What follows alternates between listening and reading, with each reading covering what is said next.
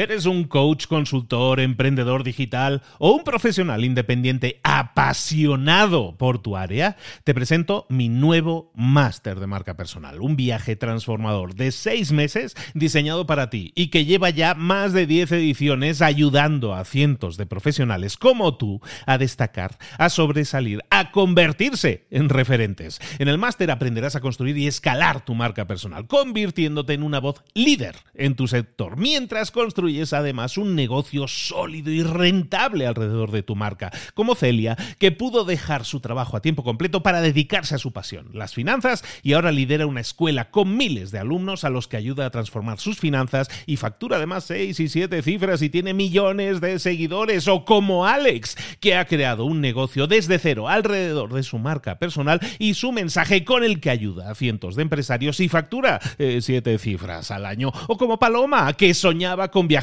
por el mundo y que ahora vive como nómada digital con cientos de miles de seguidores y más de 17.000 alumnos. Gracias al máster, su sueño pasó de ser una idea a una realidad rentable y reconocida.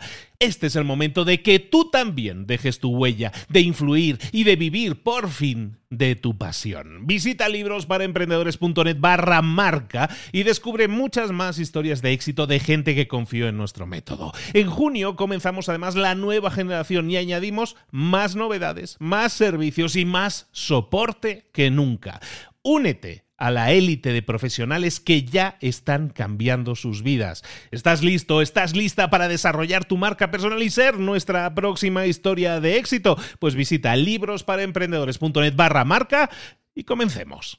Hola, soy Luis Ramos, esto es Libros para Emprendedores, pero hoy no te voy a decir un te gustaría saber, o a lo mejor sí, te gustaría saber cómo enfrentar de forma más positiva el coronavirus. Si es así, Escucha a partir de ahora este episodio especial de mi otro podcast, Mentor 360, pero que quiero compartir contigo. Un montón de mentores, un mentor de personas especialistas en diversas áreas de conocimiento, te quieren ayudar, te quieren dar ideas, te quieren dar optimismo, te quieren dar luz, te quieren dar ideas para que pases esto lo mejor posible. Como siempre, lo único que te pido es que pases a la acción para que obtengas más y mejores resultados. Sin más, comenzamos. Hola, hola, ya es viernes, esto es Mentor 360 y hoy vamos a ver cómo podemos luchar contra el coronavirus. Abre los ojos, comenzamos.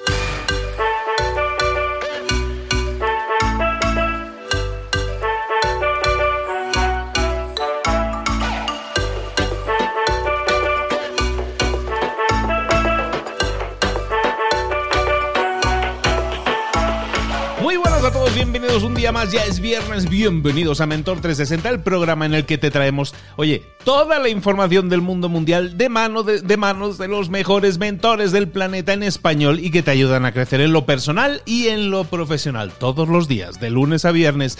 Y hoy, con un programa súper especial, súper especial, o sea, el programa más especial, el programa más largo nunca antes grabado de Mentor 360. Me dije, como ahora la gente tiene más tiempo, vamos a hacer un episodio más largo. La idea es la siguiente. La idea es la siguiente. Juntar en un único episodio a todos nuestros mentores. Ya lo hicimos en, fin de año, pero faltaron algunos. Ahora creo que más o menos están todos. No sé si falta alguno, pero porque no llegó a tiempo. Pero es que necesitamos salir ya al aire con este programa. ¿De dónde sale esta idea? Y te lo explico muy rápidamente antes de pasar con ellos porque es importante hablar de todo este tema del coronavirus. El viernes pasado, hace una semana exactamente, yo estaba en un punto que me saturé. Me saturé de noticias negativas. Me saturé de escuchar negatividad, de escuchar números, estadísticas, todas a cuál peor. De muertos, de que no hay suficientes hospitales, que no hay de todo lo malo del mundo mundial, todo o sea, como que hay un gran malo en el sobrevolando que es el virus y nosotros como que estamos en, inferioridad de condiciones, que no podemos luchar, que tenemos que escondernos. Y lo que noté, aparte de toda la negatividad de las noticias, y eh, de nuevo es un tema personal, pero noté que la gente se rendía, que la gente se resignaba, que la gente de alguna vez bajaba los brazos, de alguna forma bajaba los brazos y decía, bueno, pues es, es lo que hay, pues vamos para adelante, ¿no? Y está bien, es muy humano el hacerlo, pero noté que mucha gente al bajar los brazos también se resignaba y, se rendía de alguna manera a la evidencia. Hemos perdido, vamos a ver si esto pasa y a ver si viene un milagro, ¿no? Y ojalá y sí venga. Pero noté esa falta de energía, esa falta de pilas. Y esto fue el viernes pasado y empecé a hablar con mis amigos, los mentores. Y les dije, ya estoy harto de malas noticias, ya estoy harto de todo esto. Quisiera hacer algo por toda la gente que nos escucha, que nos escucha, que es decenas de miles de personas, quisiera hacer algo por ellos. Quisiera crear un contenido que no fuera tan negativo como todas las cosas que estoy escuchando todos los días, que no sea tan negativo como todas las noticias que llegan todos los días. Quería crear un programa, en este caso un Mentor 360, que fuera positivo, que fuera con ideas, que fuera con cosas que tú puedas poner en práctica en tu vida, en la actualidad con la que está cayendo, y aún así puedas encontrar ilusión.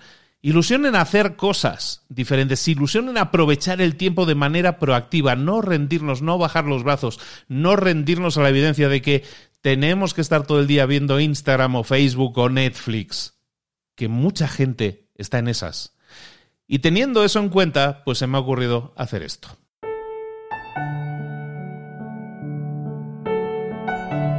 Hablar del coronavirus, de cómo, no cómo podemos batallarlo, porque ese no es mi trabajo. Hay gente muchísimo más preparada yo que, que yo para eso, pero ¿cómo podemos enfrentar esta época de forma proactiva?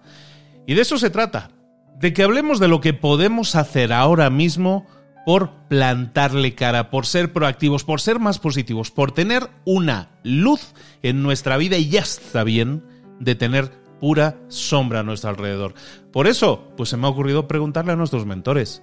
Por ejemplo, Aarón Benítez, con el que hablamos siempre de optimización. Aarón, ¿cómo se te ocurre que podemos manejar esta situación hablando del coronavirus? Claro, Luis. Mira, te comento, esto, obviamente no voy a dar recomendaciones, no, no soy experto, no soy virólogo. A mí lo que me gustaría enfatizar es la necesidad de entrenarnos a nivel CEO, a nivel alto ejecutivo en nuestras decisiones.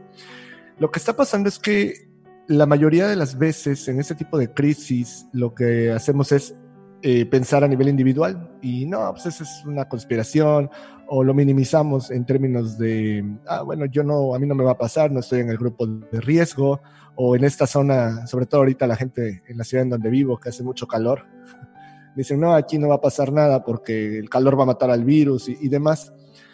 Aunque no estoy en contra de pensar así a nivel individual, lo que tenemos que entender es que cuando ya abordamos estos temas desde una perspectiva empresarial, aunque no tengamos una empresa o nuestro negocio no sea todavía grande, nos estamos entrenando para el día de mañana donde sí lo sea o donde estemos en esas posiciones jerárquicas elevadas. Y pensar de manera empresarial no es pensar por definición de manera individual. Cuando tomas una decisión como organización grande, es como eh, un barco que tiene que dar una vuelta, toma mucho tiempo, toma mucho espacio, es lento, a diferencia de cuando lo hace uno a nivel individual, si va uno caminando, pues es instantáneo y no hay problema. Entonces, eh, mucha gente está viendo esta situación del coronavirus desde una dimensión privada, desde una dimensión personal. Y claro, adelante, sí, pero tienen que entrenarse a verlo desde una perspectiva empresarial, donde vienen presiones en el estilo, y, te lo comento así, cosas de las que estamos evaluando en, mis empresas. Eh, al día de ayer cerraron eh, el parque Disneyland, por ejemplo. Eh, han cancelado varios eventos deportivos, conciertos, tú lo sabes, ¿no? Los países se están cerrando y demás. ¿Y qué ocurre? le decía yo a mi equipo, aquí en México, ¿qué pasa cuando la universidad privada más importante voltea a ver lo que acaban de hacer Stanford y Harvard de cancelar eh, clases presenciales por el resto del semestre y deciden imitar esta medida en el país. Bueno, la, universidad privada más grande lo hace, la segunda más grande lo va a hacer porque ya vio que la primera lo hizo y se vuelve un efecto viral irónicamente del virus, ¿no? Y así es como estoy viendo el recorrido. Estas universidades privadas van a poner presión en el sistema público. El sistema público va a tener que tomar medidas también para no verse mal, donde le dice a las escuelas del sector que tienen que cerrar. Y entonces las escuelas privadas pequeñas también tienen que empezar, a, aunque no quieran y aunque sepamos en términos de datos duros, que es tal vez irracional cortar todas las actividades económicas ¿no? y, de, y de agrupación, en términos prácticos, la gente y la sociedad va a tomar decisiones basadas en emociones. Entonces tenemos que estar listos para ello y entrenarnos y no estar con el wishful thinking, el pensamiento mágico donde no, todo está bien, es una exageración, es una conspiración, es esto, aquello, el otro. Tal vez sí, no lo sé, pero el punto es entrenamiento para estas condiciones de crisis, aunque no estemos tal vez todavía en esos niveles tan elevados donde decenas o cientos de personas dependan directamente de nuestra decisión empresarial, pero el día de mañana que sí lo estemos, ya desde hoy aprovechamos ello. Entonces, mi invitación a, tu audiencia es a que no vean esto con una sola dimensión simple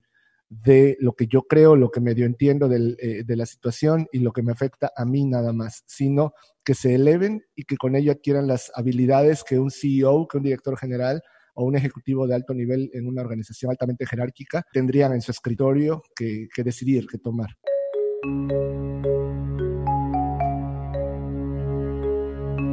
Es totalmente cierto, Aaron. Estoy totalmente de acuerdo en que tenemos que trabajar y, y, pensar que esta no va a ser la última ocasión en la que va a pasar y cómo podemos liderar para que en la próxima ocasión no nos pille, no nos pille sin confesar. Totalmente de acuerdo. Oye, tengo tengo un feliciólogo, tengo un experto en felicidad, un optimista por naturaleza aquí en la plantilla de Mentor 360 y como tal necesito ahora mismo que hablemos con él. es Ángel Rielo, el feliciólogo. Ángel, ¿qué nos puedes explicar? ¿Qué nos puedes decir para que podamos cambiar un poco la óptica y ver todo esto de una forma diferente? Bueno, mi querido Luis, en estos momentos en los que, bueno, parece que, todo se oscurece, parece que todo va hacia el caos, parece que todo se nos desmorona y en realidad es el momento más maravilloso para eh, darle la vuelta y para crear oportunidades a través de las adversidades. Las crisis siempre han sido la mayor oportunidad para el ser humano y para los países eh, para encontrar una vía de crecimiento. Estas son palabras de Einstein. Yo creo que es el momento de darnos cuenta de que lo que pasa no es realmente lo importante, sino lo que nosotros hagamos con aquello que está pasando. Si no somos capaces de ver la oportunidad donde hay una adversidad, entonces sentiremos que nuestro mundo se acaba, que el caos nos invade, que todo lo que teníamos pensado que funcionaba ya deja de funcionar. Pero es que a lo mejor ese es el plan. A lo mejor el plan es que como hemos estado tan necios pensando que todo era como eh, fluía, como nos marcaban, como nos diseñaban, como el sistema capitalista y consumista nos estaba marcando, a lo mejor el universo y sus fuerzas maravillosas han decidido actuar por su cuenta y generar este cambio. Si nos conectamos al miedo, probablemente entraremos en ese lugar en el que no avanzamos ni vamos hacia ningún lado, porque el miedo no nos ayuda. El miedo lo único que hace es paralizarnos. Sin embargo, si entramos en la valentía de ver la oportunidad en lo que nos está pasando, de acuerdo, entendiendo a lo que nos está pasando, como uh, a esas personas que están viendo que sus puestos de trabajo caen, que están viendo que las empresas cierran, que están viendo que todo lo que sostenía su sistema, por así decirlo, se desmorona. No hablo de las personas que están enfermas, que claro, están en una situación bastante más crítica y caótica. Hablo de la, de la masa en general, de toda esa gente que está sin tener realmente eh, un problema grave, generando una preocupación grave por lo que ve que se desmorona. Lo que cae es porque debe caer y lo que muere es porque debe morir, ya que solo para que haya un renacimiento debe haber antes una muerte. Lo antiguo muere, lo nuevo nace. Así funciona y así hemos de creerlo. Todas esas personas que me llaman y me escriben y me dicen y me cuentan, oye Rielo, es que ¿qué hago yo ahora? Porque resulta que no, no hay colegio y tengo los niños en casa. ¡Wow! ¡Qué regalo! Por fin, sin necesidad de sentirte mal y ir en contra del sistema, te das cuenta de que puedes tener a tus hijos en casa y educarlos a la manera que tú quieras. Y educarlos además en la esencia de lo que de verdad importa. Porque si están acostumbrados al living la vida loca de abro la nevera y está llena, enciendo la luz y, se, se, ilumina el cuarto, eh, abro el grifo, sale agua y tengo wifi y tengo gigas por todas partes para vivir y vibrar y no tienen ninguna preocupación, ahora es el momento de que aprendan que a lo mejor la vida también se puede poner muy cuesta arriba. A lo mejor la vida no es siempre esa mm, mm, magnífica escena que tus papás te presentan y te preparan para que no sufras, y esa camita de plumas, de nubes, de almohadas, de algodones que te preparan para que tú sientas que la vida es un regalo y es maravillosa y todo está bien sí que es un regalo, sí que es maravillosa, sí que todo está bien si tú eres capaz de aprender de esas circunstancias adversas que normalmente aparecen en los momentos más inesperados. Lo que de verdad importa y lo que de verdad cuenta es que saques la parte positiva de todo lo que te está pasando, porque la negativa ya la conoces. Hay que darle la vuelta, hay que darle la vuelta a todo y ver peldaños donde otros ven obstáculos, como diría mi amigo Ancho, que le encantan los peldaños. Ahí es donde hay que crecer, ahí es donde hay que ver la oportunidad. No compres el miedo, no compres la paranoia, no compres eh, la sensación de caos que todo el mundo te intenta conectar. Si las fábricas cierran, si los negocios cierran, será que habrá que reinventarse de alguna manera, porque la lamentación y la queja nunca han sido útiles para nada, no tienen ningún tipo de valía, no tienen una utilidad que podamos decir cuando me quejo, vale, todo cambia, no, tú puedes protestar, pero la queja no te ayuda a mejorar la situación. Así que serenidad, serenidad, tranquilidad, calma, paciencia, sobre todo quedarse en casa y empezar a vivir y sentir lo que de verdad importa. Si estás con tus hijos, comparte con ellos. Si estás con tu pareja, hazlo, habla, escucha, lee, prepárate. Eh, hay que discernir en qué puedo dedicar mi tiempo. Si trabajaba en una fábrica y la fábrica va a cerrar, ¿qué puedo hacer? ¿Qué valores tengo, no? ¿Qué capacidades tengo yo que puedo ofrecer al mundo? ¿Qué puedo entregar desde mi casa, desde, desde el teletrabajo o desde las redes sociales? ¿O qué puedo hacer? Esto no va a ser para siempre, amigos y amigas. Gente bella, no vamos a estar encerrados en casa siempre. Esto va a trascender y va a pasar como pasó la gripe aviar o la gripe española, la gripe porcina, las vacas locas, el ébola, todo. Como todas esas eh, eh, pandemias que llegaron a asustarnos, todo esto va a pasar. Y cuando pase, tenemos que preguntarnos qué voy a hacer. Y ahora es el momento, porque cuando te quitan toda la preocupación, porque tenemos que darnos cuenta de que esta situación lo que hace es evitarnos y quitarnos todo aquello que, parecía importante pero que no lo es. Realmente puedes vivir sin muchas cosas de las que estás eh, necesitando ahora. Realmente es un cambio absoluto de paradigma. Y esto es lo que tenemos que abrazar. Como dice Cipri Quintas, ser parte de la solución te evita ser parte del problema el problema ya está, la situación ya está, eh, la, escena se ha convertido en algo distinto a lo que tú pensabas que iba a ser. Pero es que pasa muchas veces. Crisis económicas, guerras, circunstancias. Hay mucha gente que esto lo ha vivido en el mismo momento en el que tú vivías en la luz y en, la diversión. Ellos lo estaban viviendo porque su país entró en guerra, porque son refugiados, porque han vivido eh, catástrofes naturales y su mundo se ha desmoronado por completo y han tenido que reinventarse y volver a crecer y volver a ser flexibles. Han tenido que trabajar la resiliencia. Ahora es el momento resiliente de todos y cada uno de nosotros y nosotras. Por eso desde aquí nos gustaría mandarte un mensaje de amor, de pureza, de limpieza y sobre todo de esperanza. No está todo perdido, simplemente está cambiando el paradigma, simplemente muere lo viejo y nace lo nuevo. Es el momento de que tú llegues a tomar las riendas y seas consciente de quién eres de verdad, no en quién te convertiste por lo que te pasó, sino quién eres realmente y sobre todo quién quieres ser, qué quieres ser para todo esto y cómo quieres que sea tu participación en este mundo. Dejemos de pensar en vivir individual para comenzar de nuevo la vida, la vida en comunidad, la vida en tribu. Necesitamos de los demás, compartir, estar, necesitar sin apego, simplemente por compartir, por ese compañerismo y por esa energía que nos va a hacer a todos y a todas mucho más poderosos y poderosas. Amigos, amigas, desde este humilde eh, púlpito que me, que me cede nuestro querido amigo Luis, os mando un mensaje de paz, amor y tranquilidad, ¿de acuerdo? La feliciología, esa ciencia a la que puse nombre en su momento humildemente, creo que tiene una respuesta para todo esto y es, aunque todo parezca oscuro, la luz siempre prevalece. Así que pon luz, enciende tu linternita e ilumina el mundo, tu mundo, nuestro mundo y así conseguiremos que esta adversidad, que este caos se convierta en la luz del nuevo universo. Recuerda que como dice Roxana, la realidad es lo que tú haces con la realidad. Y como me gusta a veces compartir, la vida no es lo que te pasa, sino lo que tú hagas con eso que te pasa. Os abrazo desde mi alma, a papachos para todos y todas. Igualmente para ti, Ángel. Y, hay mucha gente que tú lo estabas diciendo que por lo mejor está pendiente de su puesto de trabajo. Y hay muchísima gente también que está muy pendiente de si su negocio va a poder continuar. Hablemos con Belu Barragué, dueña de negocio, experta en redes sociales. ¿Cuál es su visión? ¿Cuál es su enfoque? ¿En qué está pensando? ¿Qué pasa por su cabeza ahora? ¿Y qué nos puede aconsejar en esto que está sucediendo? Siempre de todas las crisis encontramos una oportunidad. Y acá se los dice una argentina que vivió muchísimas crisis complicadas y sin embargo siempre encontramos la manera de reinventarnos. Yo creo que este es un momento para sumarse a la transformación digital.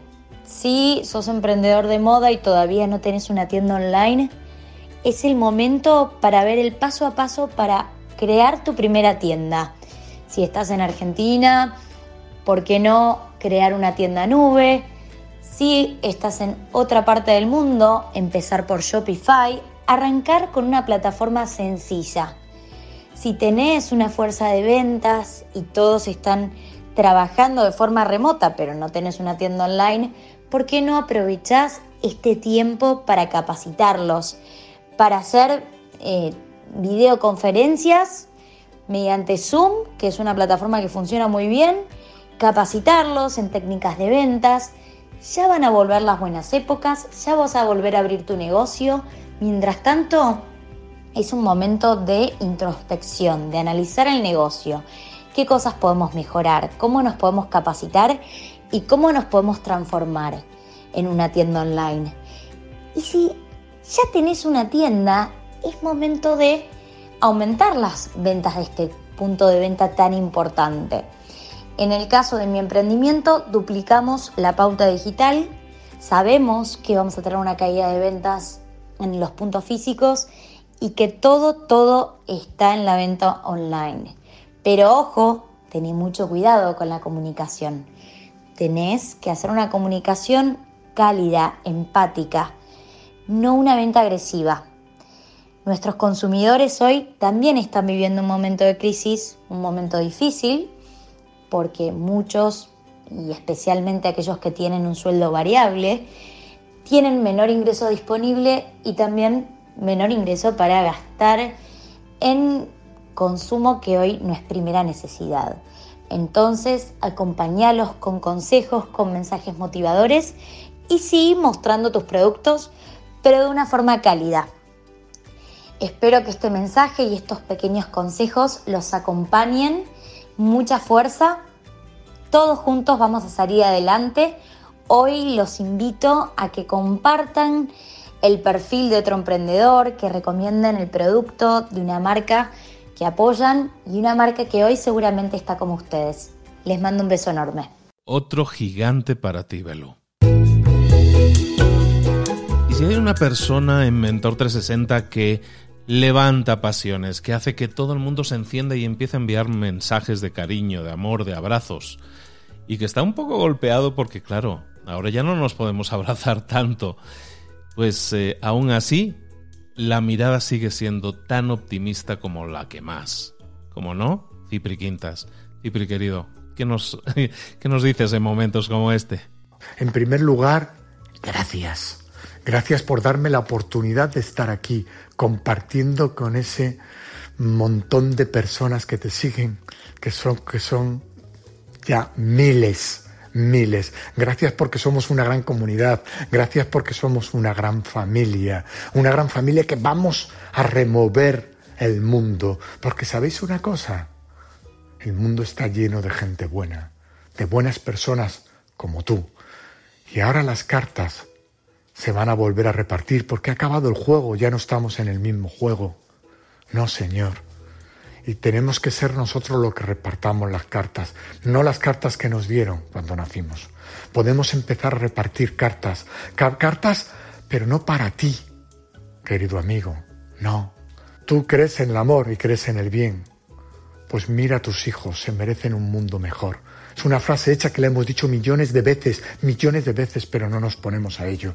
Y yo te convoco a que te pongas a ello. Si no tienes hijos tendrás sobrinos. Tenemos que conseguir que este mundo sea mejor. Y lo podemos conseguir entre todos, ahora mismo.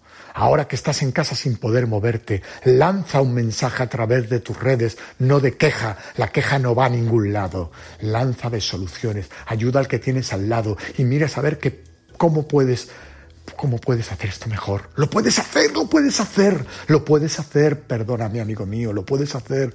Estoy seguro, yo soy empresario, soy empresario y la mayor empresa que hay en el mundo es generar riqueza a los demás, generar riqueza, crear riqueza.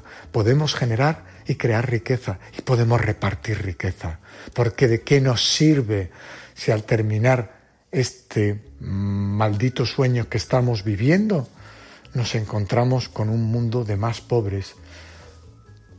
De nada, no sirve de nada si sales a la calle y te encuentras pobreza y miseria alrededor. No es el problema de los demás, amigos, es tu problema también. Es tu problema también. Y ahora tienes que maquinar, tienes que pensar y tienes que ver cómo puedes hacer este mundo mejor. De verdad lo puedes hacer. Dedícate a dar las gracias, sobre todo a todos aquellos que están fuera de sus casas, haciendo que esto siga funcionando. En primera línea de esta gran batalla, el personal sanitario, los servicios de limpieza, los, las fuerzas del orden, eh, las fuerzas de emergencia, la de cantidad de voluntarios que están saliendo en España, están saliendo esa gran cantidad de buenas personas que salen a la calle a aplaudir a los demás, a los que están dejándose la vida por nosotros, porque el mundo está deseando abrazarse, el mundo está deseando ayudar, el mundo está deseando D-A-R, dar. ¿Quieres invertir?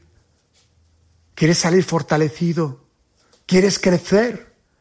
Pues utiliza la D, la A y la R. No hay más truco, querido amigo. El truco está en el trato que hagas contigo. Si te dedicas a ser solidario, a sumar, a apostar, a invertir en el corazón de los demás, la vida te va a ir bien, te va a ir bien y ahora te necesitamos, te necesito. Si me estás escuchando y me has aguantado hasta aquí es porque sientes lo mismo que yo, porque eres lo mismo que yo. Eres un ser especial entre siete mil millones, dedicado y, y construido solo para hacer el bien. Y si el mundo te ha llevado por otro, por otro lado y te has perdido, porque el día a día te ha llevado, ahora para, Eres ese niño, eres ese niño que sonreía, que creía en el bien, que abrazaba a todo el mundo, cuando no sabía casi ni hablar. Eres ese niño. Vuelve a ser ese niño. Necesito ese niño. Somos un montón de personas que estamos dispuestos a sumar. Por favor, dedícate a inundar las redes sociales de luz. Te lo pido. Mentor 360 es para esto un abrazo con toda mi alma, queridos amigos. Y me despido con algo que aunque no os conozca, lo siento de corazón, llamarme tonto.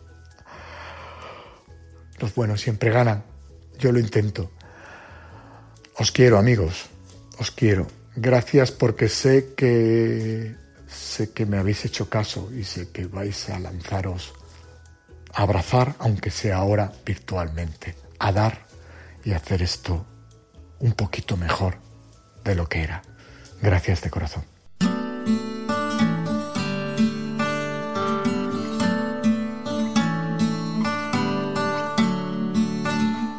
Tengo la suerte de que por mi vida van pasando personas que me la cambian para mejor.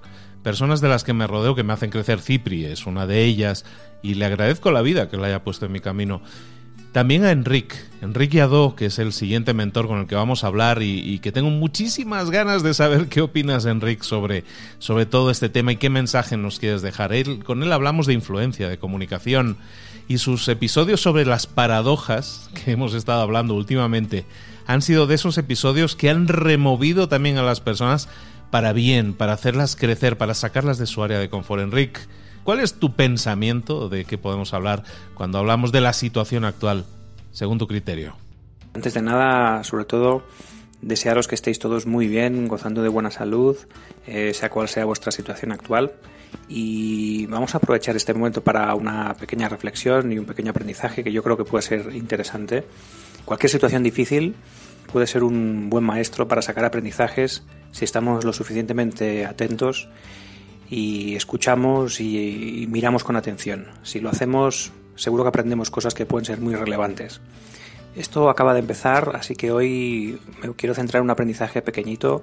Probablemente más adelante, cuando esto haya avanzado más, probablemente podamos sacar incluso aprendizajes más grandes. Pero hoy un aprendizaje pequeño que, bueno, las cosas pequeñas muchas veces también son muy, muy poderosas. A mí este, este, este episodio que estamos viviendo con el coronavirus eh, me hace reflexionar eh, acerca de algunos hábitos que estamos cambiando ahora, eh, hábitos de higiene, hábitos como por ejemplo cuando estornudas pues hacerlo en el, en el brazo o por ejemplo el saludo sin contacto, muy, importante este, ¿no? O el mantener la distancia con las personas con las que hablamos, que estos hábitos que estamos ahora haciendo para, para evitar la transmisión del coronavirus probablemente es un hábito que sería interesante que mantuviéramos una vez todo esto haya acabado. Eh, a mí, por ejemplo, yo no era consciente en España de la cantidad de muertos que llega a haber por la gripe común, pero resulta que en España, solo en España, que en cada año mueren unas 15.000 personas por eh, la gripe común, eh, pues personas que tienen otras dolencias o personas que son muy mayores y que no lo pueden soportar.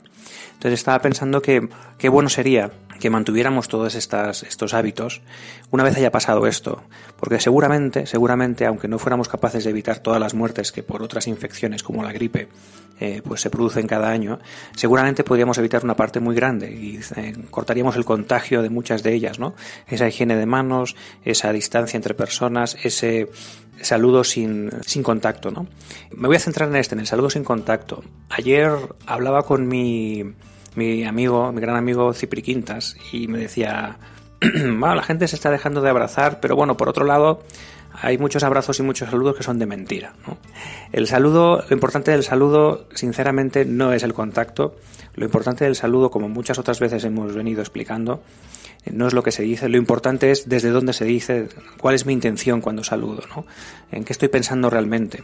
¿Cuántas veces saludamos de manera puramente mecánica, como un robot, sin ningún tipo de significado? ¿Cuántas veces damos un abrazo que no es real porque no estamos ahí, estamos ni siquiera estamos con la persona, ¿no? Eh, la no es si estoy abrazando o no estoy abrazando. A veces una persona te saluda pues simplemente inclinando la cabeza, pero lo hace con una presencia, lo hace con una intención que te hace sentir eh, más confortable incluso que con un, gran abrazo, ¿no? Entonces, algo que venimos hablando aquí en el, en el podcast es lo importante en la comunicación no es lo que se hace, sino desde dónde se hace, desde la intención. Entonces, mi, para mí el aprendizaje es, eh, yo cuando salga de esto voy a seguir manteniendo el saludo sin contacto físico. Voy a mantener el saludo sin contacto físico. Voy a hacer otros tipos de saludo. Hay una gran variedad de saludos sin contacto físico donde escoger. De hecho, además, uno puede hacer un saludo voy a ir variando el saludo. Pues con unas personas quieres inclinar la cabeza, pues la inclinas. Con otras te pones la mano en el corazón si quieres. Con otras pones las manos como las dos, las dos palmas juntas, ¿no? Como, eh, como hacen en, en Oriente. Puedes ir escogiendo el que quieras, ¿no? Yo voy a dejar de hacer saludo con contacto. Y cuando lo haga, cada vez que haga el saludo, lo voy a hacer pensando primero en, honrar a todas las personas mayores y personas que tienen más dificultades para superar pues, las gripes u otras pandemias y tomaré conciencia en cada saludo que eso que estoy haciendo, esa, esa falta de contacto físico, lo estoy haciendo por ellos, y lo voy a recordar en ese momento cada vez que lo haga. Y además la otra cosa que voy a hacer también es que cada vez que salude a la gente desde allí, lo voy a hacer con plena conciencia. Eh, voy a hacer un saludo sin contacto físico, pero que probablemente tendrá mucha más conexión emocional con la otra persona. Porque cada vez que salude a alguien le voy a enviar un mensaje. El mensaje que enviaré desde dentro es, como en aquella película en Avatar, ¿os acordáis? Te veo. Estoy aquí, para ti. Estoy dispuesto a comunicar. Estoy dispuesto a escucharte. Estoy dispuesto a intercambiar. Y eso es lo que voy a comunicar desde dentro, sin palabras, con mi saludo, sea cual sea sin contacto físico. Y probablemente voy a conseguir una mayor conexión que con un abrazo que en realidad no estoy sintiendo en un momento determinado. Y este es el aprendizaje y la sugerencia que os hago. Yo, por supuesto, lo, voy a hacer a partir de ahora. Eh, cuando salgamos de esto, sería bueno que salga, saliéramos todos transformados. Y a veces las pequeñas cosas son importantes. Y si dejando de hacer un saludo con contacto físico somos capaces de evitar pues muchas, miles de muertos que hay cada año en, todos nuestros países, pues habremos logrado mucho. Y si encima aprovechamos para devolver al saludo su significado original, que es ese inicio de conexión con una persona, pues eh, mucho mejor. Os envío un abrazo virtual muy fuerte, muy cálido. Espero que estéis muy bien. Espero que tengáis mucha salud los próximos días, que os cuidéis mucho y que cuando salgamos todos de esto salgamos con buenos aprendizajes.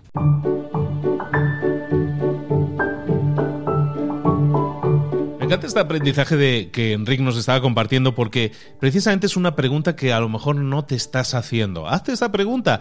¿Qué aprendizaje, qué cosas has aprendido que planteas extender más allá de, de todo esto del, del, virus. Cuando se acabe el virus, ¿hay algún aprendizaje, algo que te llevas y que vas a seguir poniendo en práctica, que vas a seguir practicando?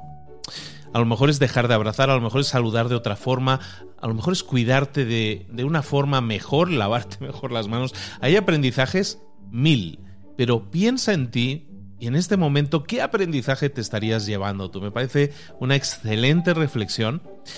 Y vamos a continuar encadenándola con más reflexiones, con más pensamientos, con más ideas positivas de crecimiento, de cambio, para no quedarnos resignados, como parece que algunos estaban empezando a quedarse. Creo que hay un montón de cosas encima de la mesa que estamos poniendo que pueden sumar en tu vida sigue sumando en tu vida. Vamos a sumar, ahora sí, otro, otro mentor más. Este se llama Joan, es Joan Boluda. Hola Joan, ¿cómo estás? ¿Qué puedes decirnos en qué deberíamos estar pensando ahora que toda esta pandemia se está extendiendo y nos obliga a hacer cambios fundamentales en nuestra vida?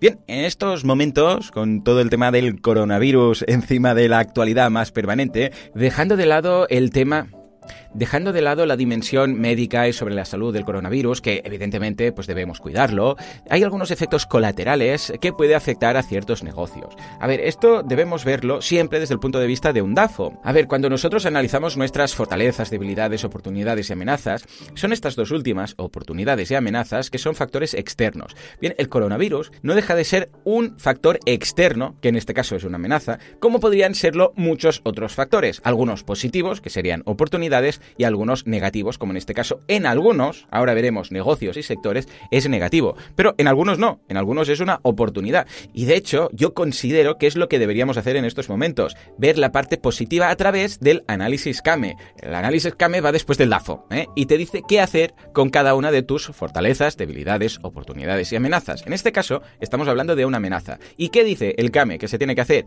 Bien, pues primero de todo, afrontar las amenazas y, a ser posible, convertirlas en una oportunidad para minimizarlas. ¿En qué sentido? Por ejemplo, muchos sectores, a pesar de lo que pueda considerarse, se han beneficiado, sin quererlo, evidentemente, del tema del coronavirus. En concreto, podríamos decir, pues mira, las ventas de desinfectantes ¿eh? o de mascarillas para el tema de la transmisión del virus, pues se ha forrado. ¿Por qué? Porque han roto stocks en todas partes. No se puede comprar desinfectante de manos, no se puede comprar mascarillas, papel de váter también, que no sé por qué, pues bueno, se acaba el papel de váter. También muchas tiendas de alimentación han roto stocks. Pero luego también en general, ya a nivel más global, todo lo que son negocios online han tenido un aumento de ventas. Todo lo que son cursos, todo lo que son infoproductos, todo lo que es, por ejemplo, Netflix. Netflix está forrando bueno, Netflix, HBO y todas estas. ¿Por qué? Porque hay más gente en casa. Tenemos que pensar que el coronavirus conlleva básicamente a confinamiento y a estar más en casa, porque hay cosas que ya no se pueden hacer, no podemos ir al teatro, vale, pues nos quedamos en casa, no podemos, yo sé, pues ir a un concierto, pues nos quedamos en casa. Los niños no pueden ir al cole, bueno, pues nos quedamos en casa. ¿Y qué ocurre cuando la gente está más en casa? Bueno, pues que hay más gente que se conecta a internet. ¿Y eso qué hace? Pues que haya más compras. Eso quiere decir que quizás en lugar de un millón de personas conectadas en un momento dado, habrá 5 o habrá 10 millones de gente conectada. Y aunque se mantenga el mismo porcentaje, la misma conversión, un 5%, un 1%, un 3%, da igual, si en lugar de un millón de personas conectadas hay 5 o 10, pues va a haber muchas más compras. Simplemente por el mero hecho de haber más personas conectadas a Internet. Porque en lugar de estar haciendo algo presencial, físico, está en el mundo online. Entonces, ¿qué deberíamos hacer nosotros, según el CAME? Virtualizar, en este caso, procesos. Ofrecer, por ejemplo, una versión online de vuestro producto. Por ejemplo, que eres entrenador personal y ahora no puedes ir a casa a los clientes. Bueno, ¿has pensado en hacer quizás una academia online de entrenamiento personal? Si eres jardinero y ahora no puedes ir a casa a los clientes, bueno, quizás podrías montar un canal en YouTube o aprovechar el canal de YouTube que tienes por ahí parado para trabajar con temas de dropshipping o de afiliados. Depende un poco de cada caso. Hay algunos ciertamente más difíciles, como podría ser, imaginémonos un teatro y dices, ostras, es que nadie va a venir aquí. Ya, pero ¿habéis pensado que quizás podríais ofrecer bajo un membership site las grabaciones de las obras de teatro? Ah, no, pero esto no es nuestro negocio. Bueno, pero es que deberíamos intentar diversificar riesgos. No solamente por este caso, este caso es puntual. Y dentro de unos meses nos acordaremos y diremos, ostras, ¿te acuerdas? Vaya movida que bajó, no sé qué. Ya, pero, hey, ¿por qué no aprovechamos esto para cambiar algunas cosas? Quizás para virtualizar la empresa. Porque si tenéis una empresa o formáis parte de la plantilla de una empresa que ahora os ha mandado a casa para teletrabajar, quizás es un señal de, hey, ¿y si planteamos virtualizar parte de la empresa? ¿Y si podemos, por ejemplo, teletrabajar?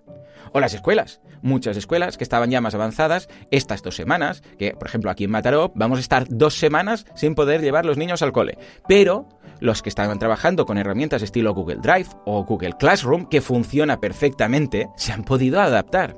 La pregunta que os deberíais hacer es, ¿qué podría hacer yo si esto pasara varias veces al año?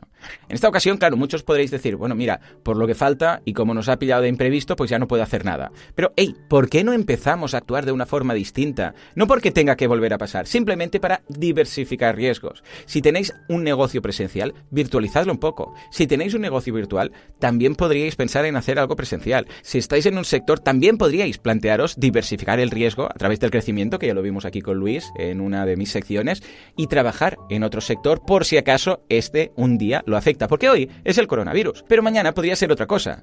Todas esas amenazas que están ahí latentes en el DAFO no es simplemente por decir, uy, si pasa esto, me arruino. No, está por tener un plan de contingencia. Es la gracia, y lo dice el CAME. Ey, en el caso que esta amenaza ocurra, ¿qué vamos a hacer? ¿Cuál es el plan de contingencia? Con lo que lo que deberíamos hacer es planear esto.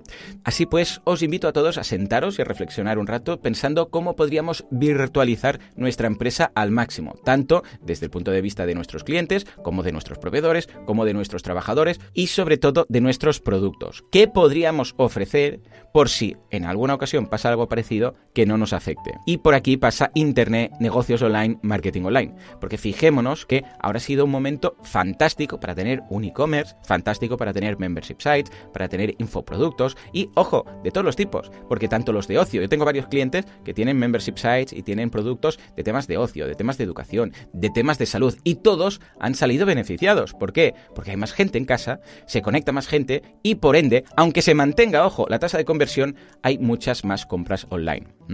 Así pues, esta es mi reflexión, espero que os haya aportado algo de valor y quizás un poco de visión para saber cómo actuar en estos momentos. Y si queréis aprender más cosillas parecidas, pues nos vemos en Mentor 360 cada 15 días con el amigo Luis Ramos. Hasta entonces, un abrazo.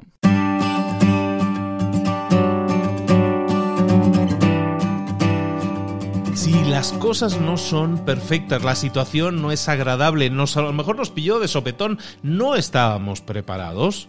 Sí, lo entiendo, pero eso no quiere decir que no podamos estar mejor preparados la próxima vez. Fíjate en los enfoques positivos que te estamos dando, en la forma de pensar en la situación actual y de ver a futuro qué podemos cambiar, cuáles son los aprendizajes que decíamos antes, cuáles son los enfoques que tenemos que cambiar, cómo podemos diversificar para que nuestro riesgo sea mucho menor la próxima vez. Fíjate que esto de los virus, este no es el primero. Llevamos los últimos 20 años un montón de virus, que si vacas locas, que si H1N1, hay un montón de virus que han ido apareciendo. Este no va a ser el último. Este no va a ser el último. Pero eso no quiere decir que la próxima vez no estemos ya diversificados y mejor preparados. Vamos a seguir en esa línea, vamos a hablar ahora con, con nuestro líder, con nuestro mentor en emprendimiento social, Juan del Cerro es una de las personas más exitosas en, México a la hora de transferir, de transmitir conocimientos, premiado, top voice de LinkedIn en, todo en toda Latinoamérica. Realmente una persona que tiene una opinión que vale la pena escuchar. Vamos a hablar con Juan. Juan, ¿qué opinas de esta situación y cuál sería tu forma de enfocarlo de una forma más propositiva, más proactiva, más positiva? El día de hoy, con todo este tema del coronavirus, yo quiero compartir con ustedes una reflexión muy importante que es, creo que este tipo de crisis eh, sacan lo mejor y lo peor de nosotros mismos. Evidentemente creo que es importante que todos nosotros como comunidad pues tratemos de sacar lo mejor en particular. Y para mí una de esas cosas importantes es pues que durante todo este tiempo de crisis que no sabemos cuánto va a durar o qué tan intenso se va a poner, es que nos preguntemos constantemente qué podemos hacer nosotros por los demás. Desde cosas como quedarnos en nuestra casa, no salir, tratar de evitar el contagio, no nada más nosotros, no nada más no contagiar a nosotros, sino no contagiar a los demás. Como pensar, por ejemplo, en nuestros emprendimientos, bueno, ¿qué personas de, nuestros equipos pueden trabajar desde casa? Eh, si tenemos, por ejemplo, personal de, de, limpieza o de mantenimiento en nuestras casas, en nuestras oficinas, ¿cómo podemos hacer para que ellas y ellos pues también se puedan quedar en casa sin perder su ingreso, etcétera, ¿no? Entonces, el, otro día, por ejemplo, pues tuve que ir al, supermercado y bueno, ¿qué puedes hacer en ese tipo de espacios? para que las demás personas no se contagien, para que las demás personas estén bien. Yo creo que si cada uno de nosotros se pone en el lugar del otro en estas crisis, va a ser mucho más fácil llevarlas, va a ser mucho más fácil salir de ellas pronto y salir de y salir bien, que si solamente pensamos en nosotros, en nosotros, en nosotros. Entonces, creo que una de las cosas que necesitamos en estos momentos de crisis, además de todo lo que ya hemos escuchado en los medios y lo que vamos a seguir escuchando, es muchísima empatía ponernos en el lugar de los demás y pensar qué podemos hacer nosotros por los demás para que los demás estén bien. Esa es mi reflexión, más allá de muchísimas otras cosas que podemos hacer como personas y como emprendedores. Creo que hoy ponernos en el lugar de las personas, tener empatía y pensar qué podemos hacer por los demás es lo más importante para que como comunidad podamos llevar bien esta crisis. Mucho éxito a todos.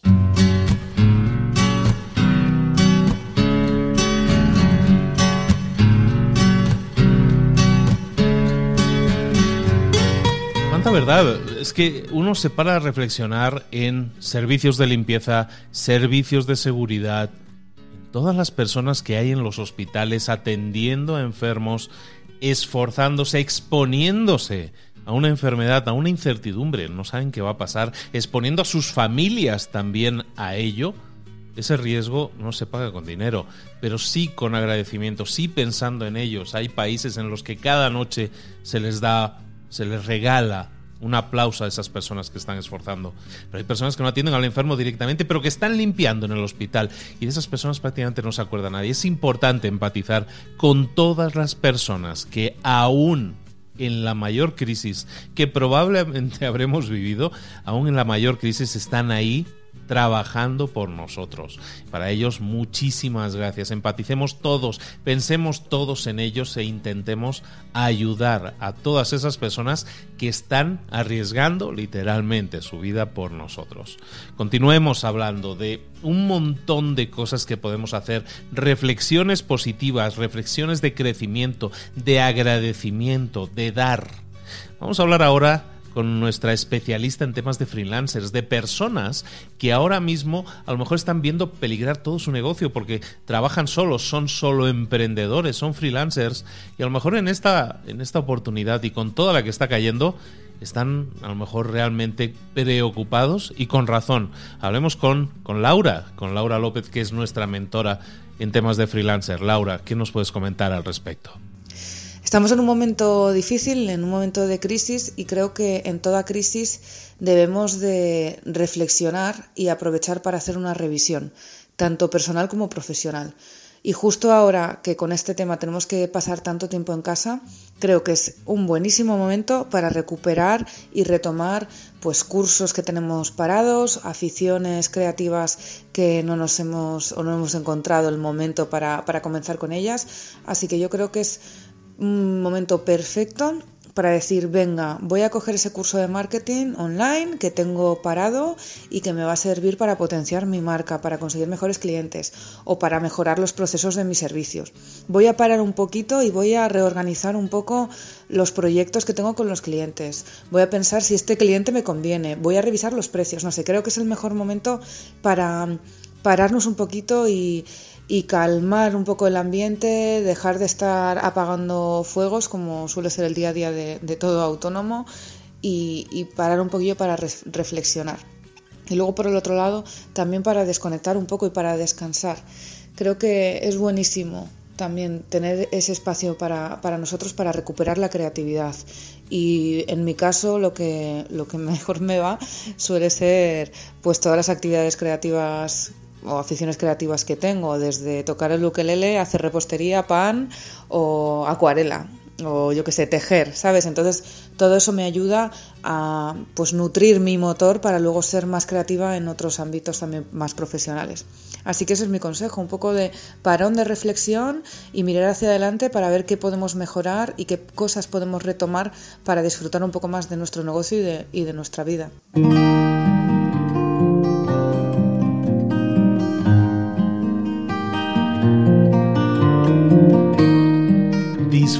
Del momento. Creo que no había salido hasta el momento algo tan simple como aprovechar ese momento para descansar, para disfrutar.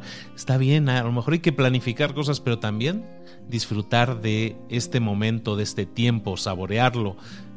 Yo te digo que, que lo estoy planificando en cierta forma con alegría con mis hijas, el sentido de decirle, el tiempo que voy a pasar ahora con mis hijas, que van a estar todo el día en casa, podría pensar, ay, no me van a dejar grabar. Bueno, pero a lo mejor lo que pienso, y de hecho es lo que pienso, es, oye, ¿por qué no escribimos un libro juntos? Y ese es un plan que tengo con mis hijas, escribir un libro y dibujar un libro juntos y publicarlo en Amazon. Ese, ese es un plan. Luego hacer ejercicio, luego bailar, luego divertirnos pasar ese tiempo disfrutándolo también, descansándolo también, eso es algo que a lo mejor nos cuesta porque estamos preocupados, pero oye, igualmente tenemos que parar. ¿Por qué no mejor paramos y a la vez disfrutamos? Porque también podemos parar de trabajar y estar martirizándonos qué va a pasar con mi futuro. Disfrutemos el momento.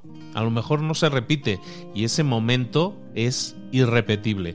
Vamos a por ello, vamos a disfrutarlo también. Vamos ahora también con nuestro siguiente mentor. Ahora sí viajaremos a Argentina, vamos a Buenos Aires, a hablar con nuestro mentor de liderazgo, mi queridísimo amigo Leo, Leo Piccioli. Leo, explícanos, ¿cuál es tu visión o qué te gustaría sumar?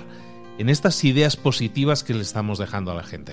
Hola Luis, un placer, agradezco a todos que en este momento tan, de tanta incertidumbre dediquen un tiempo a, escucharnos. Creo que lo más importante que puedo transmitir es una frase que me repito desde hace muchos años periódicamente, que es, pensa en el largo plazo, actúa en el corto plazo. Esta crisis la vamos a superar, vamos a salir adelante y tenemos que salir más fuertes de lo que entramos tenemos que salir habiendo aprendido mucho sobre la crisis en sí, sobre lo que querramos aprender en el camino. Tenemos que salir más fuertes desde el punto de vista de salud, tenemos que cuidarnos, tenemos que cuidar a los nuestros, tenemos que cuidarnos como sociedad y tenemos que seguir construyendo cada vez mejor y aprovechar estas situaciones tan dolorosas, tan disruptivas para nuestro crecimiento a largo plazo. Entonces, siempre pensamos en el largo plazo, pero actuamos en el corto plazo. Y me permito ahí agregar que es una oportunidad genial para reconectar tal vez con medios electrónicos, pero con esas personas con las que siempre dijimos me gustaría tomar un café pero no tengo tiempo. Eh, bueno, ahora eh, un virus nos está dando tiempo para hacer cosas que antes no hacíamos, para conectar con nuestra familia, con quien estemos encerrados en un lado, para construir cosas distintas y literalmente construir, construir relaciones, construir conocimiento, ese castillo de naipes de conocimiento que, que vamos haciendo a lo largo del tiempo y siempre, siempre pensando en el largo plazo y actuando en el corto. Hay algo muy particular que se da en esta crisis que para mí es muy importante, que es entender que si maximizamos nuestro bienestar individual, podemos hacer daño a la sociedad. Por ejemplo, si salgo a pasear por todos lados cuando, el, cuando está prohibido, cuando es peligroso el, por el contagio que podemos generar o que podemos recibir, tal vez no nos hacemos mucho daño a nosotros porque la tasa de, mortalidad eh, no es tan alta. Pero estamos propagando el virus y haciendo que esta crisis dure más y haga daño a toda la sociedad y por ende a nosotros. Entonces, nuevamente, para actuar en el corto plazo tenemos que pensar en el largo plazo. No es solamente el bienestar nuestro de corto plazo, sino que es el nuestro de corto plazo y de largo plazo que está representando, representado por el bienestar social. Entonces, cuídate. Me gusta mucho la frase en inglés, stay safe. Estemos seguros, estemos bien, estemos cuidados, cuidemos a los nuestros, cuidemos a nuestros equipos, construyamos y salgamos mucho más fuertes de esto. Gracias Luis por, por este ratito, por este tiempo.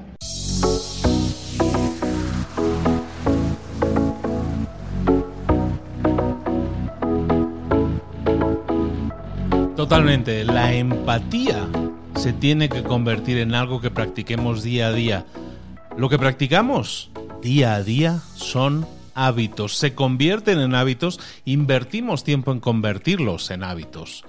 Tenemos un mentor de hábitos también. Es un alemán que vive en España, que es gran amigo mío, uno de los autores que más vende en prácticamente todo el planeta en libros ahora mismo en Amazon. Es, eh, es especialista en hábitos, como te digo, y, quiero necesito hablar con él, necesito hablar con nuestro amigo Mark Reclau. Hola Mark, ¿cómo estás? Dinos, ¿cuál es tu opinión o cuál es tu enfoque a la hora de manejar una situación como esta a la que nos estamos enfrentando? Si estás en España, estás en estado de alarma, en cuarentena, confinado a casa 15 días, yo creo que más serán un mes. Esperemos que no. Y claro, ¿qué puedes hacer ahora aquí en tu cuarentena? Pues la verdad es que puedes hacer lo que siempre dices que no tienes tiempo para hacerlo. Y si eres como yo, son muchísimas cosas que siempre pues ponemos todos, esto ya lo haré cuando los niños son grandes o cuando... Pero ahora no tengo tiempo. Este plan B, ya no, no tengo tiempo. Pues ahora mismo sí que tienes tiempo, ¿no? Por ejemplo, uno, para reflexionar. Ahora es un buen momento de parar y reflexionar, hacer un poco análisis dónde estoy, dónde quiero ir, contestarte las preguntas puñeteras, estas, las preguntas incómodas, que siempre cuando llegamos a ellos encontramos rápido otra cosa para distraernos y no contestárnoslo, pero estas preguntas son las mejores, son las que te harán crecer, son las que puedes conocerte mejor. Es una cosa que puedes hacer, reflexionar. También es el momento ideal, no sé, pero dicen que 80% de las personas quieren escribir un libro. Entonces, si tú eres uno de estos 80%, luego lo quieren hacer, pero nunca lo hacen. Pero ahora también es el momento en que podrías empezar con esto, ¿no? Porque es una horita al día. Si escribes una hora al día, decimos mil, dos mil palabras, tienen que ser pues en 30 días tienes 30.000 a 60.000 palabras. Entonces, uno o dos libros ya es otra cosa que puedes hacer. Y hoy leído uh, grandes cosas. Por ejemplo, Shakespeare, cuando estaba en cuarentena por la plaga, ha escrito el King Lear, Rey Lear. Lear. Así que hasta los más grandes en cuarentena han hecho cosas. También es un buen momento para disfrutar de tu familia porque la mayoría de las veces no tenemos tiempo, ¿no? Salimos temprano de casa, volvemos tarde o estamos viajando durante la semana o trabajando o encerrado como yo. Así que también disfrútalo estas dos semanas, cuatro semanas. Es como un regalo. La mayoría de la gente pues no ve sus hijos tanto tiempo, ¿no? Normalmente llegas del trabajo, dices, buenas noches y ya está. Entonces, ver el lado positivo, agradecerlo. Este tiempo no vuelve y no es lo mismo pasar tiempo con tus hijos ahora como cuando tienen 20 o 30 años. También otra cosa, otro hábito es, eh, podrías empezar a planificar ya dónde quieres estar cuando viene la próxima crisis, cuando viene la próxima pandemia. Porque esto no será la última, las medidas que han tomado son las más fuertes que yo he visto.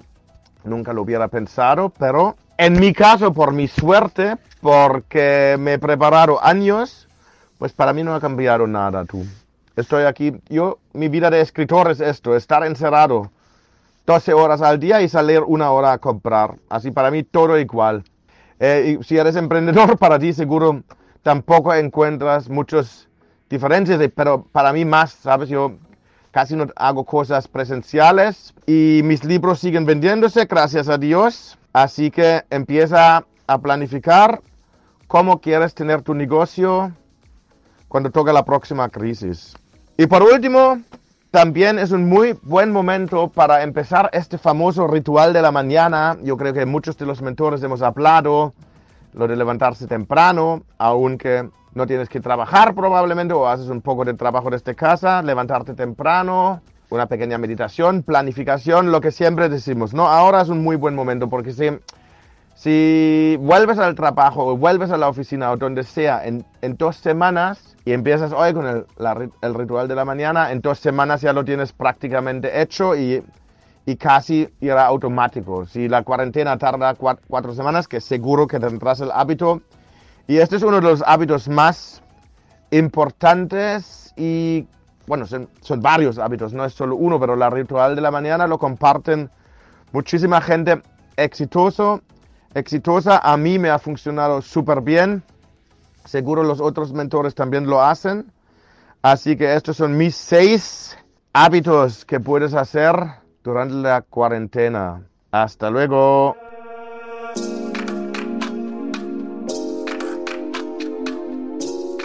Me encanta Mark como buen alemán, súper organizado. Voy a hablar seis hábitos. Aquí están, uno, dos, tres, cuatro, cinco, seis. Súper ordenado, súper derecho. Eh, siempre muchísimo que aprender de él, muchísimo que escuchar. De, de verdad que es una persona que te da las cosas muy claras, muy claras.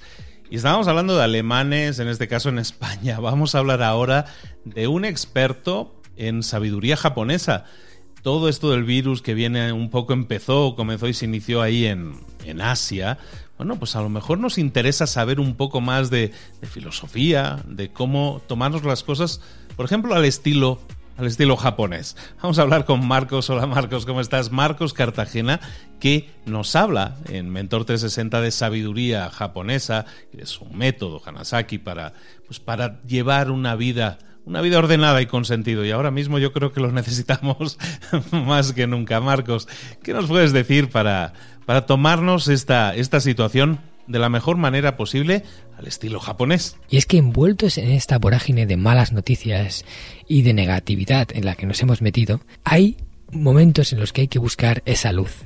Y este podcast yo creo que va a ser esa luz que todos necesitamos. Y vengo a hablaros del pilar número 6 del sistema, que es el de relaciones, y concretamente la parte que hace referencia a que juntos podemos llegar mucho más lejos. Y es que este ya se ha bautizado como el virus de la solidaridad. Es un virus que para poder ganar, para poder vencer, necesitamos estar más unidos que nunca. Y de eso no hay nadie como los japoneses. Porque los japoneses es un pueblo que es capaz de pensar primero en el otro antes que en uno mismo. Primero en el colectivo antes que en el individuo. Y esto lo han demostrado en diferentes ocasiones. Yo me acuerdo perfectamente cuando estaba en eh, Japón en 2011 cuando ocurrió aquel terremoto que después desembocó en un tsunami y luego en un casi, bueno, en un desastre nuclear que no llegó a ser tanto como podía haber sido, pero vamos, asustó mucho. Y en aquel momento vimos muchas situaciones en Japón que en otros países eran inauditas. Por ejemplo, recuerdo una historia que contaba un periodista, además español, que estaba cubriendo la noticia en Tokio. Cuando las cosas se empezaron a poner complicadas, él incluso empezó a temer por su propia vida, porque si algo malo ocurría en aquella central nuclear y se desataba un holocausto, pues salir de Japón iba a ser complicado. Entonces decidió ir al supermercado a comprar para abastecerse de bienes, ¿no? Y cuando llegó al super, se quedó un poco asustado al ver que la mayor parte de las estanterías estaban vacías. En ese momento se le heló la sangre y pensó, ¿qué es lo más importante que necesito comprar? Por supuesto, en una situación así, el agua es fundamental. Así que se fue directo a la estantería del agua y cogió todas las botellas que pudo. Ya quedaban pocas, pero aún así, con las dos manos arrambló con las botellas.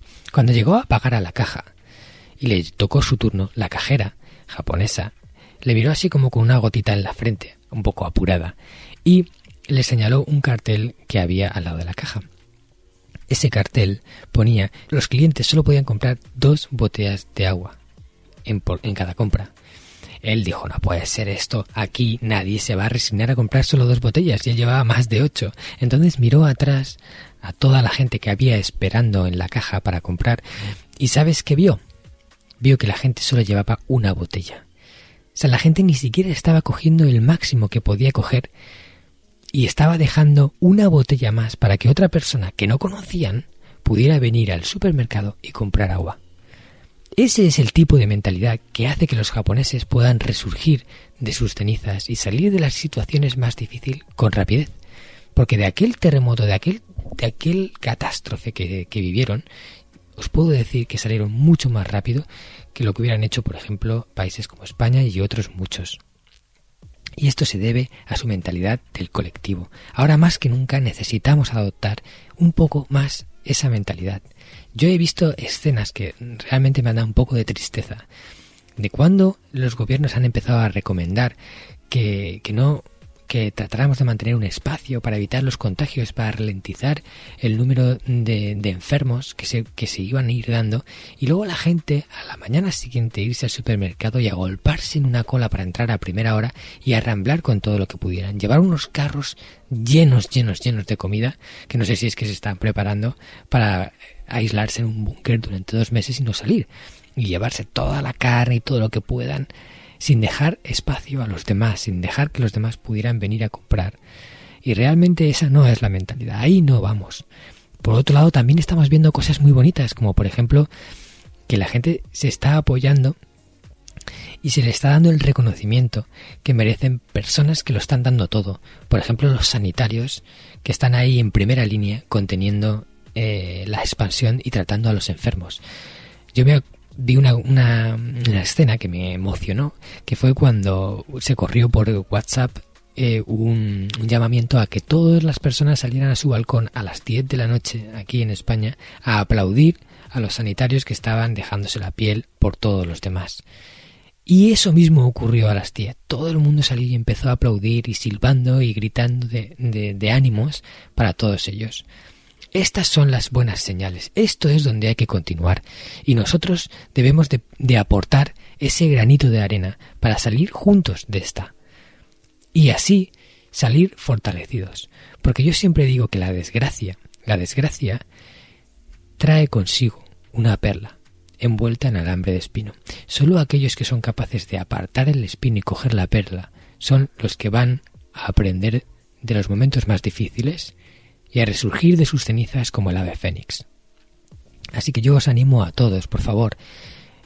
Esto va a requerir de toda nuestra energía, de que cuidemos a los débiles, de que los que pueden se sacrifiquen para que el conjunto en general pueda llegar a mucho mejor puerto de lo que podría haber hecho si no nos hubiéramos unido tantos. Solo espero que esta mentalidad de los japoneses a la hora de afrontar las desgracias os ayude.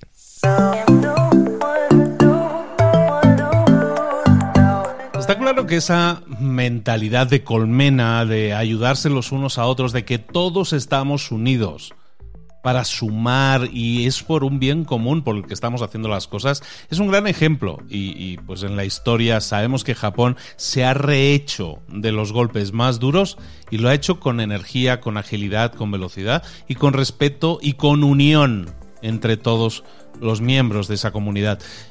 ¿Qué tanto estamos haciendo nosotros en ese sentido?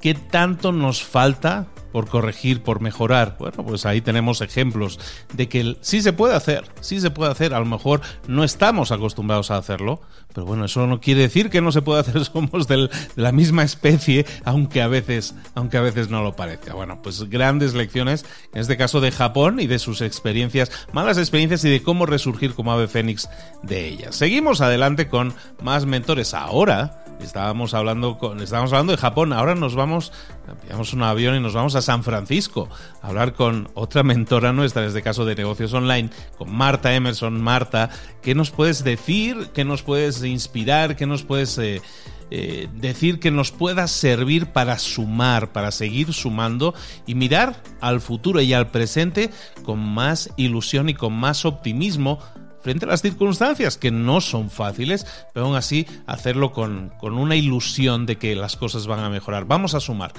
Marta, ¿qué nos puedes aportar? Esta es una nueva, ¿eh, Luis? Esta es una nueva porque realmente una pandemia global a este nivel como, como lo estamos experimentando ahora, pues bueno, pues no... Eh, es una nueva, no, no la teníamos. Pero bueno, vamos a como emprendedores tenemos que tener cabeza fría y nuestra obligación es la supervivencia de nuestro negocio. Entonces, primer punto que quiero deciros es no dejéis que vuestro que el miedo, ¿verdad?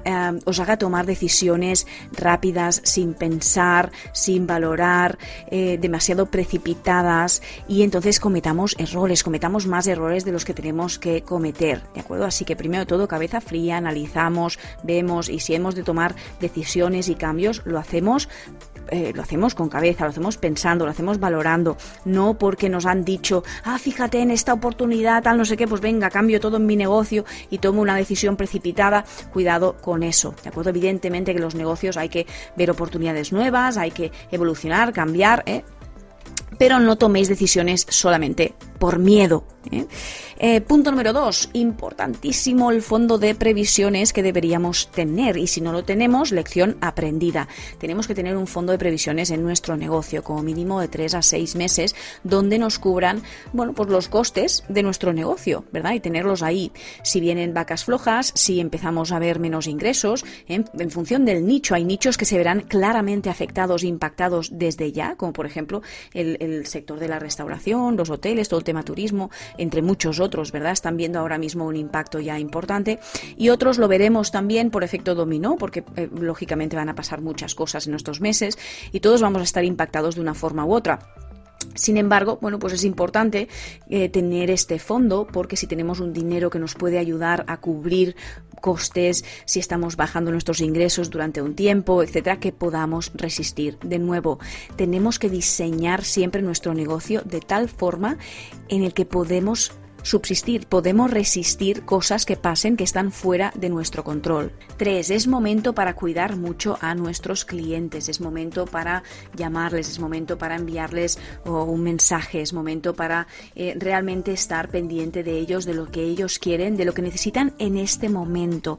¿Qué necesitan en este momento? Hay una serie de challenges, hay una serie de retos que van a tener que afrontar nuestros clientes en estos momentos también, igual que nosotros. Vamos a hablar con ellos, vamos a detectar en qué podemos servirles más. ¿De acuerdo? Es importante para que a partir de aquí podamos detectar oportunidades y si hemos de hacer pequeños cambios, hemos de hacer cambios importantes en nuestro negocio, bueno, pues que lo podamos hacer y lo podamos incorporar en función de lo que realmente quieren nuestros clientes. Otro tema, si tu negocio no tiene una pata online o todavía no está en el mundo online, es momento para tomarse un tiempo y realmente empezar a definir cómo voy a trasladar una parte de mi negocio online. Es importantísimo. No hace falta que todo un negocio siempre esté online. Yo evidentemente me dedico a los negocios online, por tanto, es a lo que es a lo que yo siempre empujo, ¿verdad? Un negocio online tiene esa flexibilidad, se puede hacer el servicio desde cualquier parte del mundo. Fíjate, el otro día estaba hablando con una persona, una amiga mía, que tiene una, un call center, ¿no? Una de estas em, empresas que lo que hacen es mm, coger las llamadas por ti, ¿verdad? Y tiene muchos clientes, por ejemplo, son psicólogos, eh, coaches, tiene muchos clientes profesionales y me decía que lo que estaba recibiendo mucho eran llamadas para cancelar, por supuesto, porque ahora la gente se tiene que quedar en casa, ¿verdad? Entonces, bueno, pues tenían una cita con el coach, una cita con el psicólogo, lo que sea, pues estaban cancelando todo. Evidentemente, el impacto económico para esa persona es muy importante. ¿Qué es lo que uno tiene que hacer? Bueno, pues ver cómo puedo trasladar eso al mundo online. Puedo hacer reuniones virtuales, puedo hablar con mis clientes y decirles que vamos a trasladar em, esas reuniones online. Hay personas que no están acostumbradas, hay clientes que no están acostumbrados a hacerlo online y quieren hacer la parte presencial, pero justamente ahora es la oportunidad perfecta porque como no tienen otra opción, ¿verdad? Pues les vamos a decir, no, vamos a probarlo, fíjate, vamos a hacer esta, esta llamada online y vamos a, vamos a crear una experiencia eh, virtual con una, una una videollamada donde nos puedan ver, donde podamos realmente crear una experiencia buena, positiva y de esta forma ya los podemos ir acostumbrando y podemos ir ya creando una parte online en nuestro negocio. Si tu negocio ya es online, aprovecha estos días, estas semanas que estaremos sobre todo en casa a crear tu marca personal, a reforzar tu marca personal en las redes sociales. Crea vídeos, sal live, constantemente creando contenidos de calidad. Aprovecha para aumentar tu base de seguidores, pon anuncios para conseguir más seguidores. Es importante que crezcas en las redes sociales, que hagas que tengas una audiencia más grande y es un momento ahora que habrá mucha gente en casa, ¿verdad? Eh, vendo Netflix y haciendo pues otras cosas que no son las rutinas habituales, pues, pues que puedan estar allí y que tú realmente puedas darle mucho contenido. Es importantísimo, refuerza tu marca personal. Y venga, os envío un, ah, un mensaje sobre todo de ánimos, de positivismo. Eh, sí, nos vienen crisis encima, pero nosotros como emprendedores tenemos la obligación de hacer que nuestro negocio no solamente sobreviva a estas crisis, sino que salga más reforzado. Un abrazo.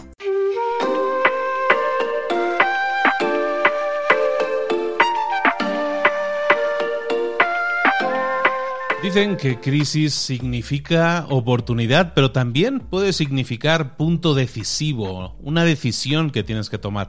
Ahora es el punto, es el momento decisivo en el que tienes que pasar a la acción. Siempre hablo de pasar a la acción, ahora más que nunca tienes que estar movilizado o movilizada y estar pensando en qué cosas puedo hacer, qué cosas puedo corregir, cómo puedo evitar que esto malo que me ha sucedido me vuelva a suceder. Ahora es el momento de reflexionar, de planificar, de pasar a la acción. Ahora además tienes tiempo para hacerlo, no hay excusa. Como tampoco hay excusa para, para buscar esa paz interior que a veces tanta falta tanta falta nos hace. Y si hablamos de paz, también tenemos una mentora de paz, de autoconocimiento interior es nada más y nada menos que Paz Calap. Paz, ¿cómo estás? ¿Qué nos puedes decir y cómo es tu enfoque eh, y tu pensamiento, tu reflexión ante esta situación que estamos enfrentando? Estamos en un momento delicado, de incertidumbre y de miedo. ¿Qué es lo que está pasando? Realmente lo que está pasando es que la vida nos ha parado.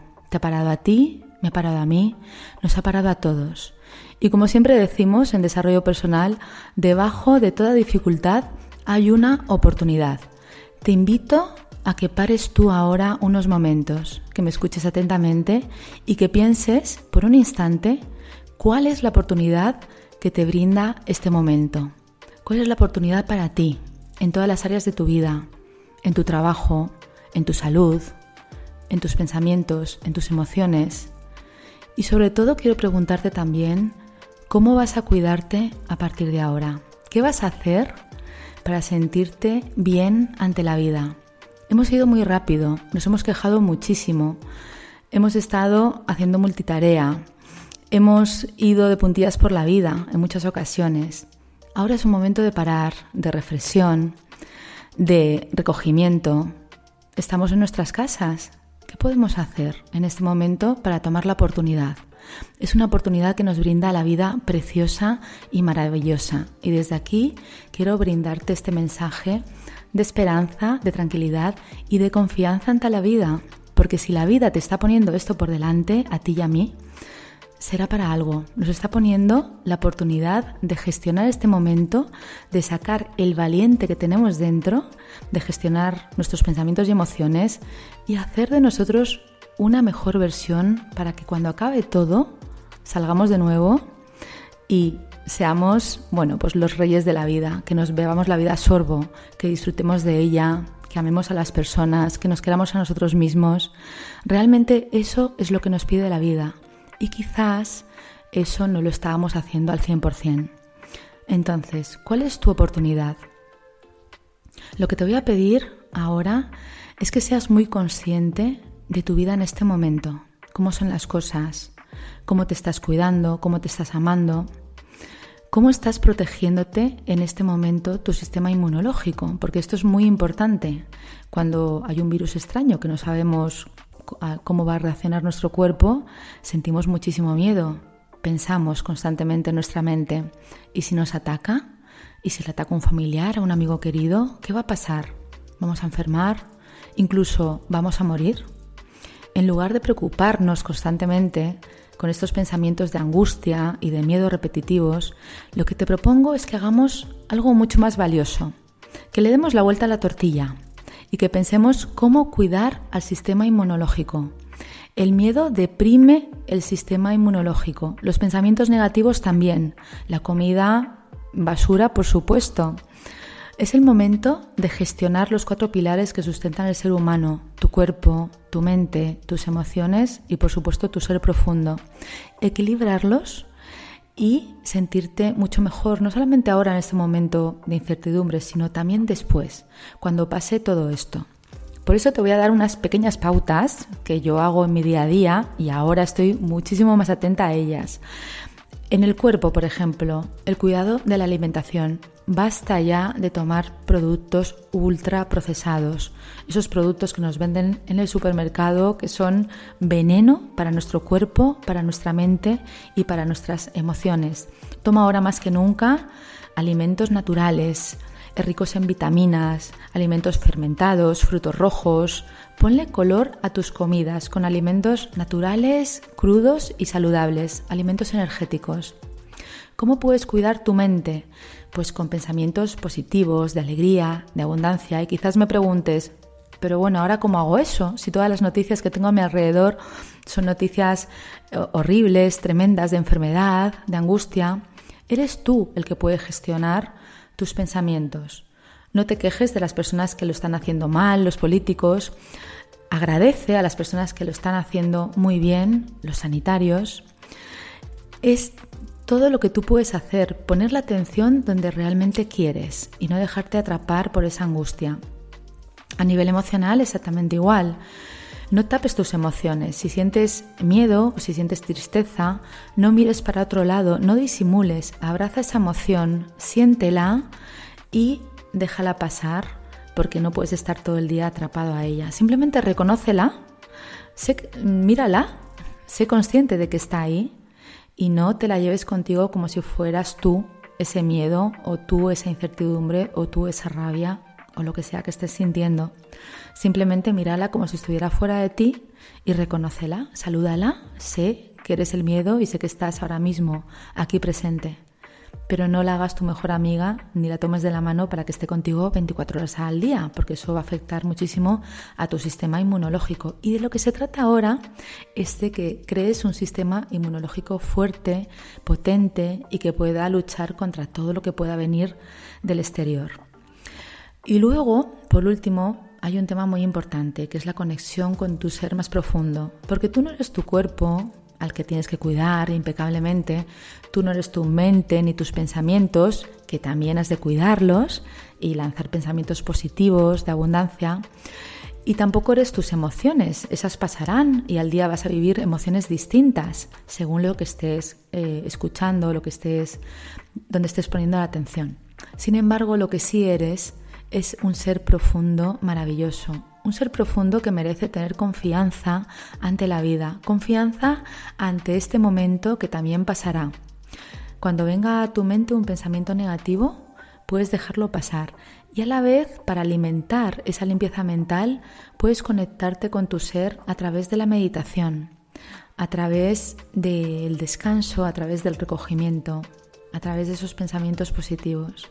Al final, tu ser más interno estará contento cuando estés alimentando positivamente tu cuerpo, tu mente y tus emociones. Tu ser estará alegre cuando confíes en que este momento también pasará y que tú saldrás fortalecido. Saca al valiente que hay dentro de ti. Sonríele a la vida. Y de verdad, que esto pasará y será para el bien de todos. Porque la vida, cuando nos para, es porque hay algo que hay que cambiar. Así que hazte responsable, que es maravilloso, es el mejor regalo que puedes hacerte.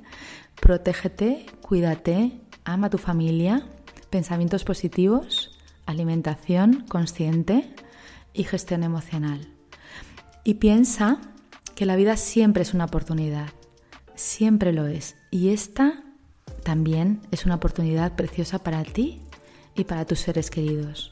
Muchísimo ánimo y adelante con todo, porque esto es la vida, tal cual. Un beso enorme. Claro que sí, vamos a continuar estando motivados, queriendo hacer las cosas. Hablando de motivación, ¿por qué no nos vamos a visitar ahora a nuestro mentor de motivación, nuestro queridísimo Rubén Turienzo? Lo conoces muy bien por toda la serie de episodios de la historia del rock mezclados con la motivación que tan bien hace. Bueno, pues vamos a hablar con Rubén. Rubén, explícanos cuál es tu enfoque, cómo podemos hacer de esto algo más proactivo, eh, más optimista, cómo podemos estar más motivados en momentos como este. En primer lugar, voy a decirte una reflexión y luego ya me voy a, tres elementos o tres aprendizajes que podemos sacar. La reflexión inicial es, oye, mm, se están viviendo en estos momentos casos eh, graves de falta de civismo, de irresponsabilidad. Eh, desde, desde la persona que está comprando el gel antibacteriano y lo está vendiendo por 10 veces su precio, la persona que tiene que guardar eh, cuarentena y se está yendo de vacaciones, la persona que en el trabajo le han dicho que tiene que hacer teletrabajo y está aprovechando para hacer reuniones con amigos, lógicamente todo eso es una tremenda irresponsabilidad. Y esto es importante porque aunque estemos en libros para emprendedores, en Mentor 360, y siempre hablamos de que toda crisis conlleva una oportunidad de negocio o una oportunidad, no todo vale. Es decir, cuando esa oportunidad de negocio o esa oportunidad tiene que pasar por encima de la salud de las personas o, de la ética de las personas, yo creo que esta es la, eh, digamos, como la última frontera, ¿no? Esa, esa frontera que no deberíamos traspasar. Por ejemplo, la gente que hizo dinero en, eh, cuando cayeron las Torres Gemelas, pues esa gente pudo ganar mucho dinero, se pudieron hacer millonarios algunos incluso, pero lógicamente tendrán que vivir siempre con que, oye, al final se hicieron ricos a costa o aprovechando una situación en la que habían muerto miles de personas. Bueno, pues entra dentro de la ética de cada uno. Por lo tanto, eh, esta primera reflexión yo creo que es importante Creo que ninguno de los mentores que formamos parte de Mentor 360 o Libros para Emprendedores, pero en cualquier caso yo hablo de mí y de los que tengo más cerca y puedo decir que lógicamente todos hacemos una llamada la, al respeto en este tipo de situaciones y no te puedes aprovechar de cualquier situación, porque si no, ¿qué te diferencia de esas mafias que están en la frontera cobrando eh, miles de dólares a la gente que quiere escapar de su país. O sea, no, te está diferenciando en nada. Pero bueno, dicho esto, vámonos a la parte positiva que podemos aprender tres enseñanzas muy fáciles. Una es un recordatorio. Fíjate, el sesgo, un sesgo cognitivo que habla de la escasez, de algo que funciona mucho, que sabemos que funciona a la hora de ventas. Cuando vemos que algo se está agotando, lo queremos, lo queremos, no sabemos si lo necesitamos, pero antes de que se lo lleve otro, lo queremos nosotros. Bien, pues oye, nosotros tenemos que saber si estamos utilizando el sesgo cognitivo de la escasez a nuestro favor en nuestro producto habitual. Es decir, oye, estoy aprovechándolo bien, estoy sacando eh, números limitados, estoy diciendo que esto es limitado, pero todas las semanas tengo esto como algunos carteles que se ven en, en mi ciudad, en Madrid, que se ve una tienda con el cartel de últimos días y pasas a la semana y últimos días sigue estando allí y pasas al año y es últimos días también, ¿no? Bueno, pues esto al final no sirve, eso es el uso de la escasez, pero realmente, salvo para alguien que esté paseando justo en ese momento por la calle y no haya pasado nunca, no sirve, ¿no? Entonces, el tema de la escasez es importante que lo, eh, lo controlemos, lo veamos. Luego una reflexión respecto al tema de los hábitos, es decir, qué, qué elementos estamos haciendo estos días y que serían buenos para nuestras vidas. Pues desde lavarnos las manos, que por desgracia parece que a la gente se le había olvidado que había que lavarse las manos más habitualmente, como comer fruta, que ahora por ejemplo están también diciendo, no, es que hay que alimentarse de fruta y verdura, y tú dices, ya, y toda la vida, o sea, no por el, no por el coronavirus, ¿no? O sea, o gente que hoy, hoy en Twitter veía una, una amiga mía que decía que había tenido una conversación con su hijo de 12 años eh, y le daba las gracias al coronavirus. Hombre, pues, pues quizá, quizá, lo que tendrías que analizar es, oye, ¿por qué no tienes conversaciones con tu hijo y tiene que tiene que decretarse el toque de queda prácticamente en Madrid y no puede salir de casa para poder conversar con él. hagamos una reflexión sobre todos esos pequeños hábitos, todas aquellas pequeñas acciones del día a día que nos aportan felicidad, que nos aportan estabilidad emocional, que nos aportan calidad de vida y que precisamente por esa obsesión que tenemos todo el día de crecer, de tener, de al final lo olvidamos, ¿no? Entonces, oye, pensemos un poco. Como tercera y última reflexión, podemos hablar de, oye, ¿y todo esto, en el fondo, para qué me sirve? Mira, yo te voy a hablar de algo que me sirve a mí. Yo estos días es verdad que ya estaba eh, curioseando el tema de, la creación de mi canal de YouTube, eh, del podcast, que es un spin-off de, de, lo que hemos estado grabando en Mentor 360 con, con los episodios del rock. Eh, estaba pensando en mi nuevo libro, etcétera, pero fíjate, cuando ha llegado todo esto me he dado cuenta que yo estoy ahora mismo tirado en mitad de un país sin, sin posibilidad de, de, generar eventos de trabajo, que al final es de lo que yo más vivo, sin posibilidad de conferencias y he dicho, uy, el tema de lo digital, que yo siempre he sido reacio a ello, el tema de los infoproductos, etcétera, oye, pues tengo que crear. Y tengo que crear precisamente por ese tipo de situaciones, ¿no? Bueno, pues mira, incluso yo sabiéndolo, habiéndolo tenido en mente, etcétera, parece que a veces necesitamos un empujón de este tipo. Eh, y, bueno, pues sí, pues mira, pues, pues yo ya he decidido. De hecho, ayer grabé mi primer, eh, mi primera píldora. Eh, bueno, pues a crear, a crear. Y yo en estos días, no sé si me tendré que quedar otros 30 o 40 días por aquí, por, por México, pues intentaré quedarme todo ese tiempo creando contenido, que al final es algo en el que, ya soy bueno, ¿no? Lo que no soy bueno es creando contenido digital, así que Luis te pediré ayuda. Pero sí, yo creo que no tenemos que caer un poco en esta, en esta falta de proyección, de pensar que a partir de ahora todo va a ser digital y todo va a ser, porque no es verdad, o sea, vamos a volver a la normalidad en unos días, pero lo que sí que es cierto es que, ojo, cuidado, es una llamada a la atención de qué elementos del mercado no estás cubriendo. Y esto es la, última reflexión que quería compartir contigo. Yo, por ejemplo, la he tenido en mis propias carnes. Oye, ¿qué elementos del mercado yo no estoy cubriendo? En mi caso es el digital.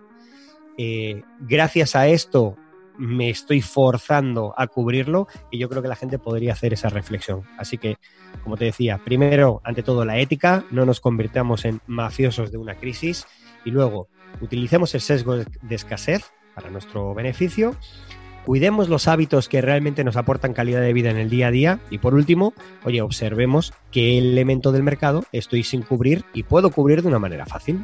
¿Qué te parece, Luis? ¿Tenemos reflexiones positivas o no? Tenemos reflexiones. Tenemos que dar luz, tenemos que dar luz. Estamos altos de, de noticia negativa. Pongamos un poco de luz. Me parece excelente, Rubén. Muchas gracias. Nada, gracias a ti.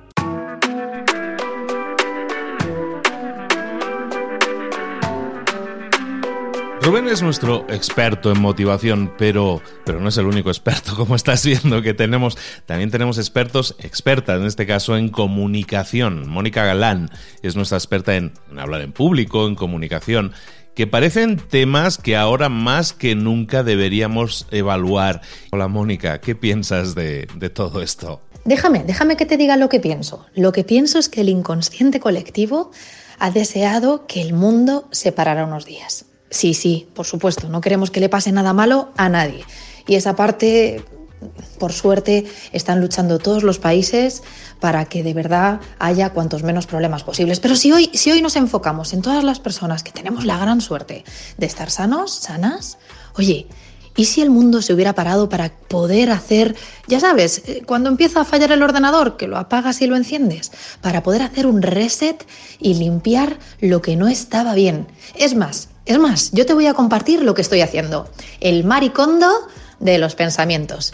Estoy eliminando todas esas cosas que estaba pensando que no iba a poder, de escasez, de un cliente que no te pagan la hora, que, que aquel otro no te ha dicho que sí. Estoy limpiando todo, todo. Escribo pensamientos que me atormentan y después lo parto en cachitos y lo tiro a la papelera. Hay veces que lo escribo en el aire para no gastar ni papel. Fíjate cuánta conciencia. Y te digo más, también propongo un momento maricondo, pero sí, sí, en pequeños rincones de tu casa. ¿Qué te parece si por fin ordenas ese cajoncito donde tienes todos los productos del pelo? O ese rincón donde están los cacharros menos ordenados de la cocina. Yo te aseguro que si tienes hoy un huequito y esa cajita donde tienes un montón de libretas, un montón de papeles, le pones orden, este era el momento perfecto para limpiar lo que no te viene bien, poner orden donde nunca tenemos tiempo porque no es prioridad.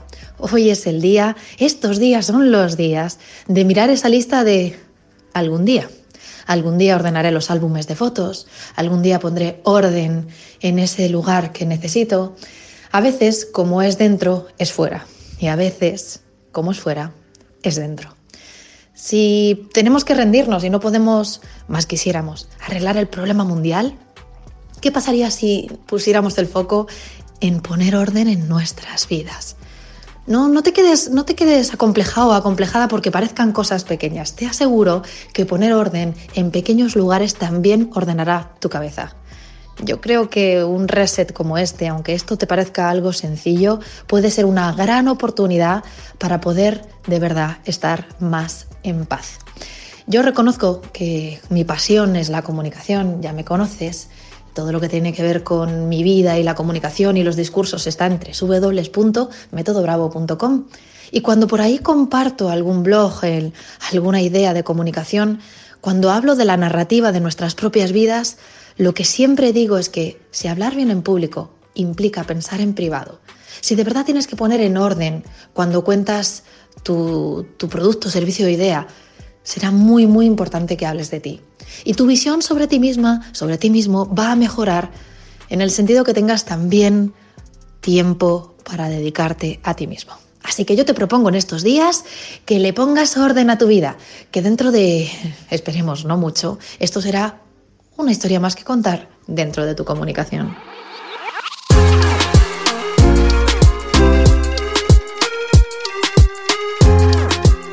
Que sí, y no solo en este momento. En este momento, evidentemente, tenemos que cuidarnos más y poner orden en nuestra vida. Pero eh, antes lo habíamos comentado también con otro de los mentores, el tema de los hábitos, los hábitos que instauremos ahora en esta época utilizando si quieres como excusa el virus, pero todos estos hábitos que instauremos ahora ya se van a quedar con nosotros. Entonces, procura cuidar de tus buenos hábitos. En este caso, esa limpieza interior y exterior, ese orden interior y exterior es fundamental, totalmente de acuerdo. Oye, vámonos, estamos ya terminando, estamos ya casi terminando. Tres últimos mentores. Vamos a hablar ahora con nuestro mentorazo de desarrollo personal, nada más y nada menos que nuestro queridísimo Raimón. Raymond Samso. Vamos a hablar con él, a ver cuál es su opinión sobre toda esta situación y ese enfoque positivo, constructivo que podemos aprender de él. Bueno, aquí Raymond Samso eh, con un, mensaje acerca de, esta crisis, de esta pandemia sanitaria que estamos viviendo prácticamente todos los países del mundo. Bueno, yo, yo tengo la mentalidad de que detrás de algo malo siempre hay algo bueno. Obviamente esta crisis es terrible porque porque hay vidas humanas, hay, hay pérdidas y vidas humanas en, juego, ¿no?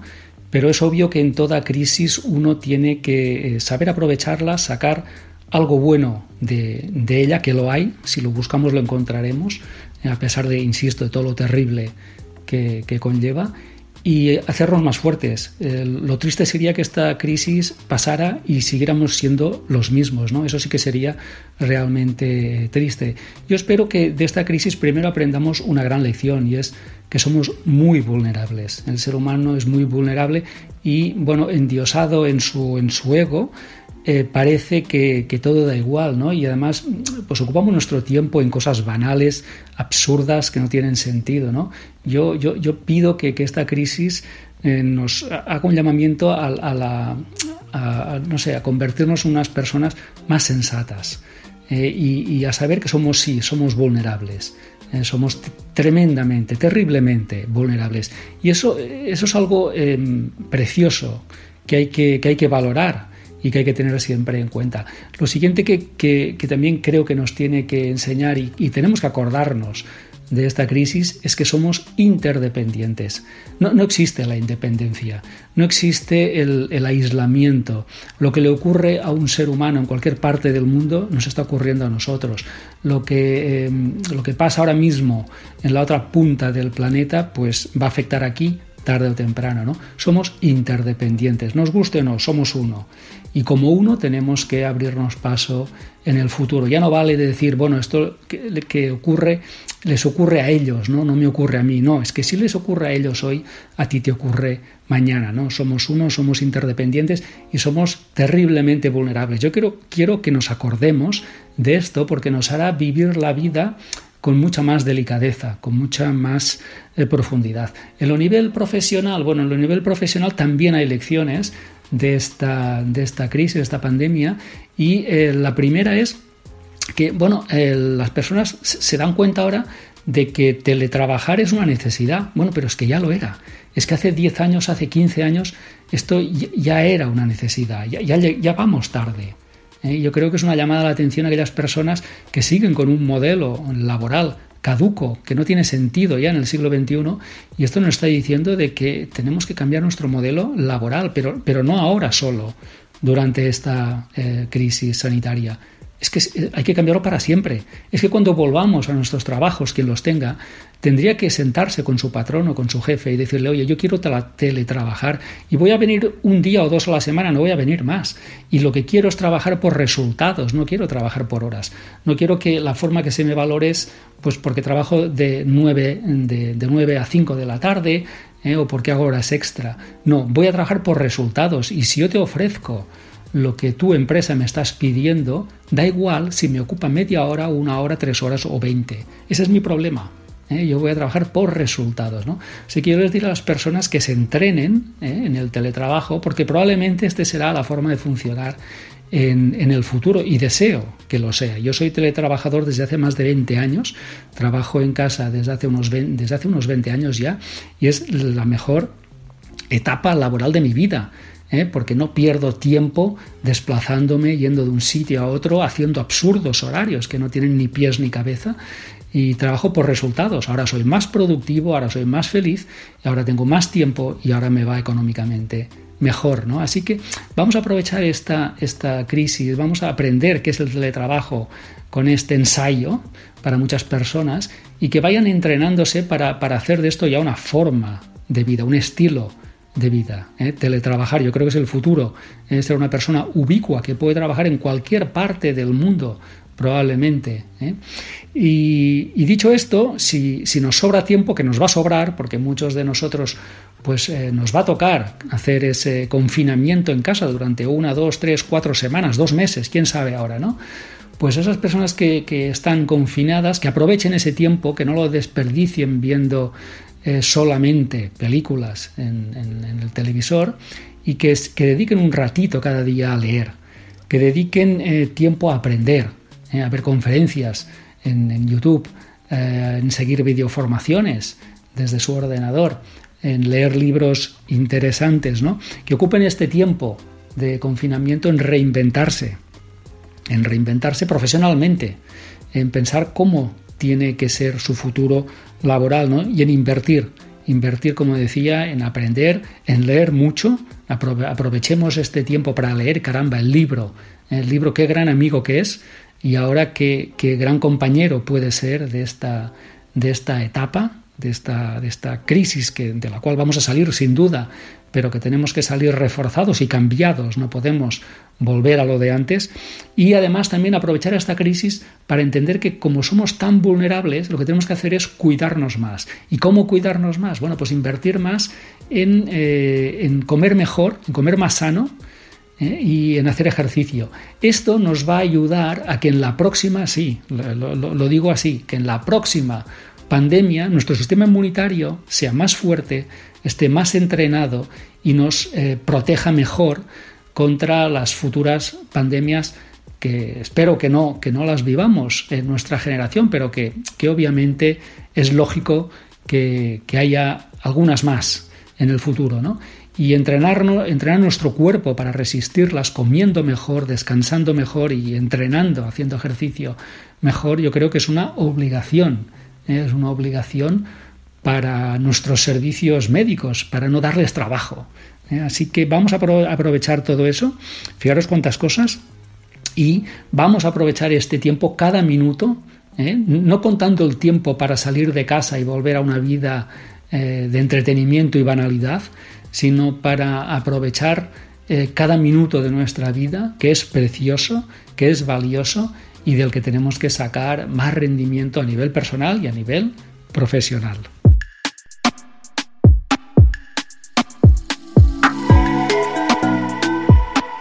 Que sí, aprovechando el momento, aprovechando todas las oportunidades, ver esto como luz, no como oscuridad, como una etapa luminosa, no como una etapa, como una etapa oscura. Eso es, por eso estamos reuniéndonos todos aquí, para enviarte este mensaje de cariño, de apoyo, de que no estás solo y de que hay muchas cosas que podemos hacer con este tiempo y no resignarnos, sino batallar, seguir adelante. Nos habremos caído, pero también sabemos levantarnos. Vamos a por ello.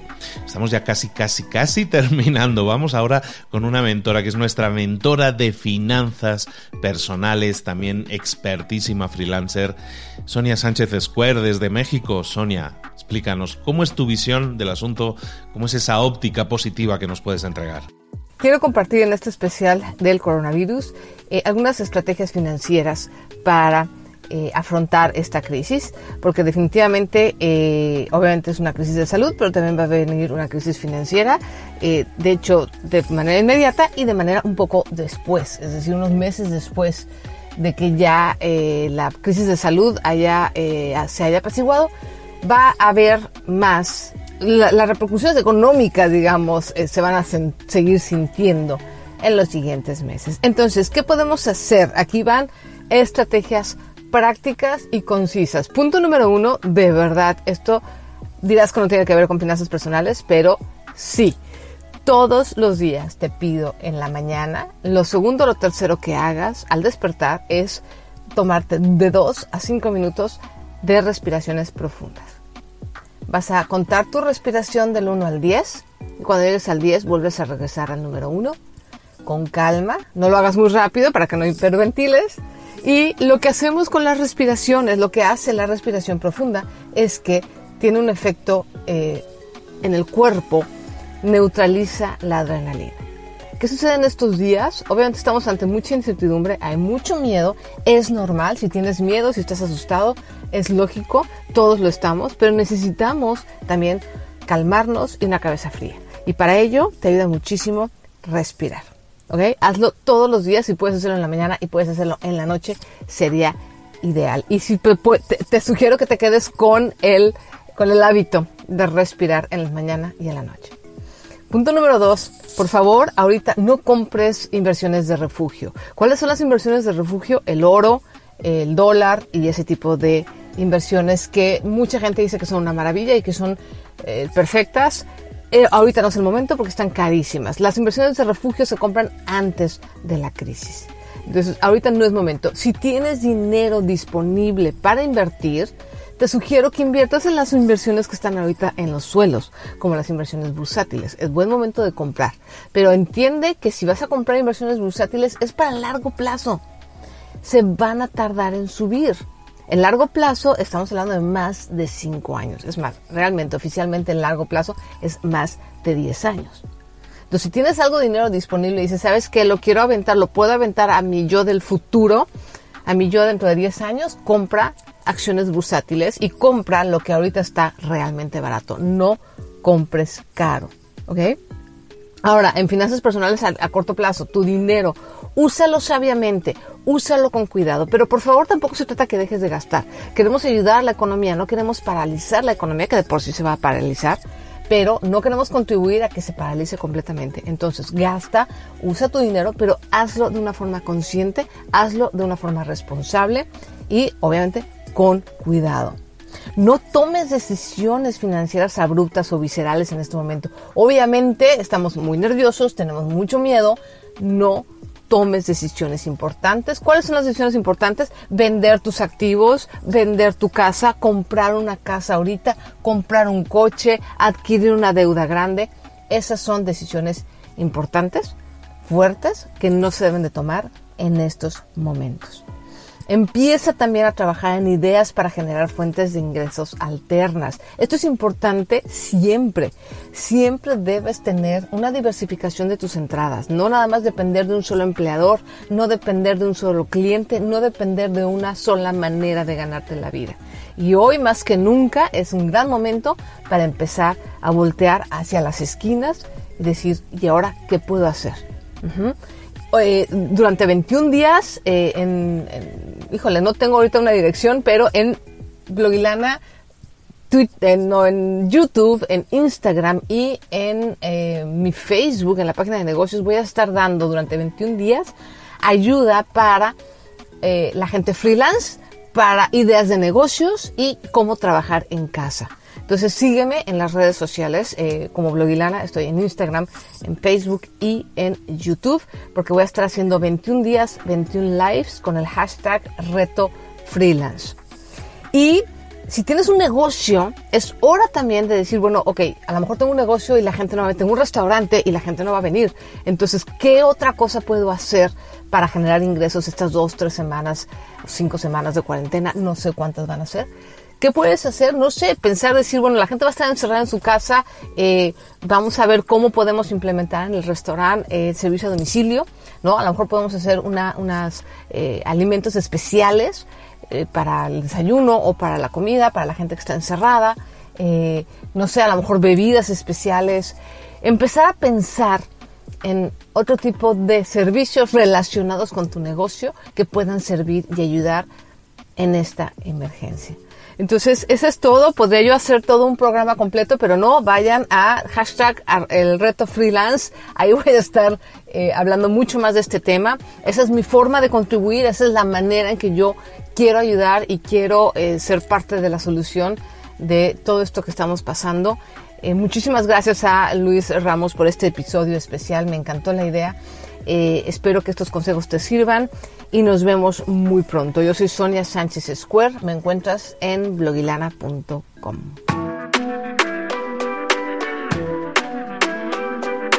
Como veis, contamos con, un montón de herramientas que podemos utilizar, como las que Sonia nos estaba proponiendo.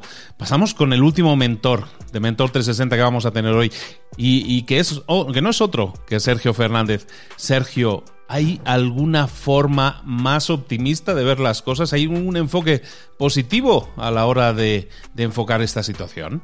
Bueno, em, yo te propondría, no lo sé, no, lo primero que tengo que decir es que no sé cómo se podría ver de forma más optimista o más pesimista, pero te propondré, como hacemos siempre, algunas líneas para pensar. Mira, la primera línea que te propongo para pensar es hacernos una pregunta. Eh, y la pregunta es quién gana con esto. Yo hay dos preguntas que me, que me, gusta hacerme con frecuencia, es quién gana con esto y qué no estoy viendo.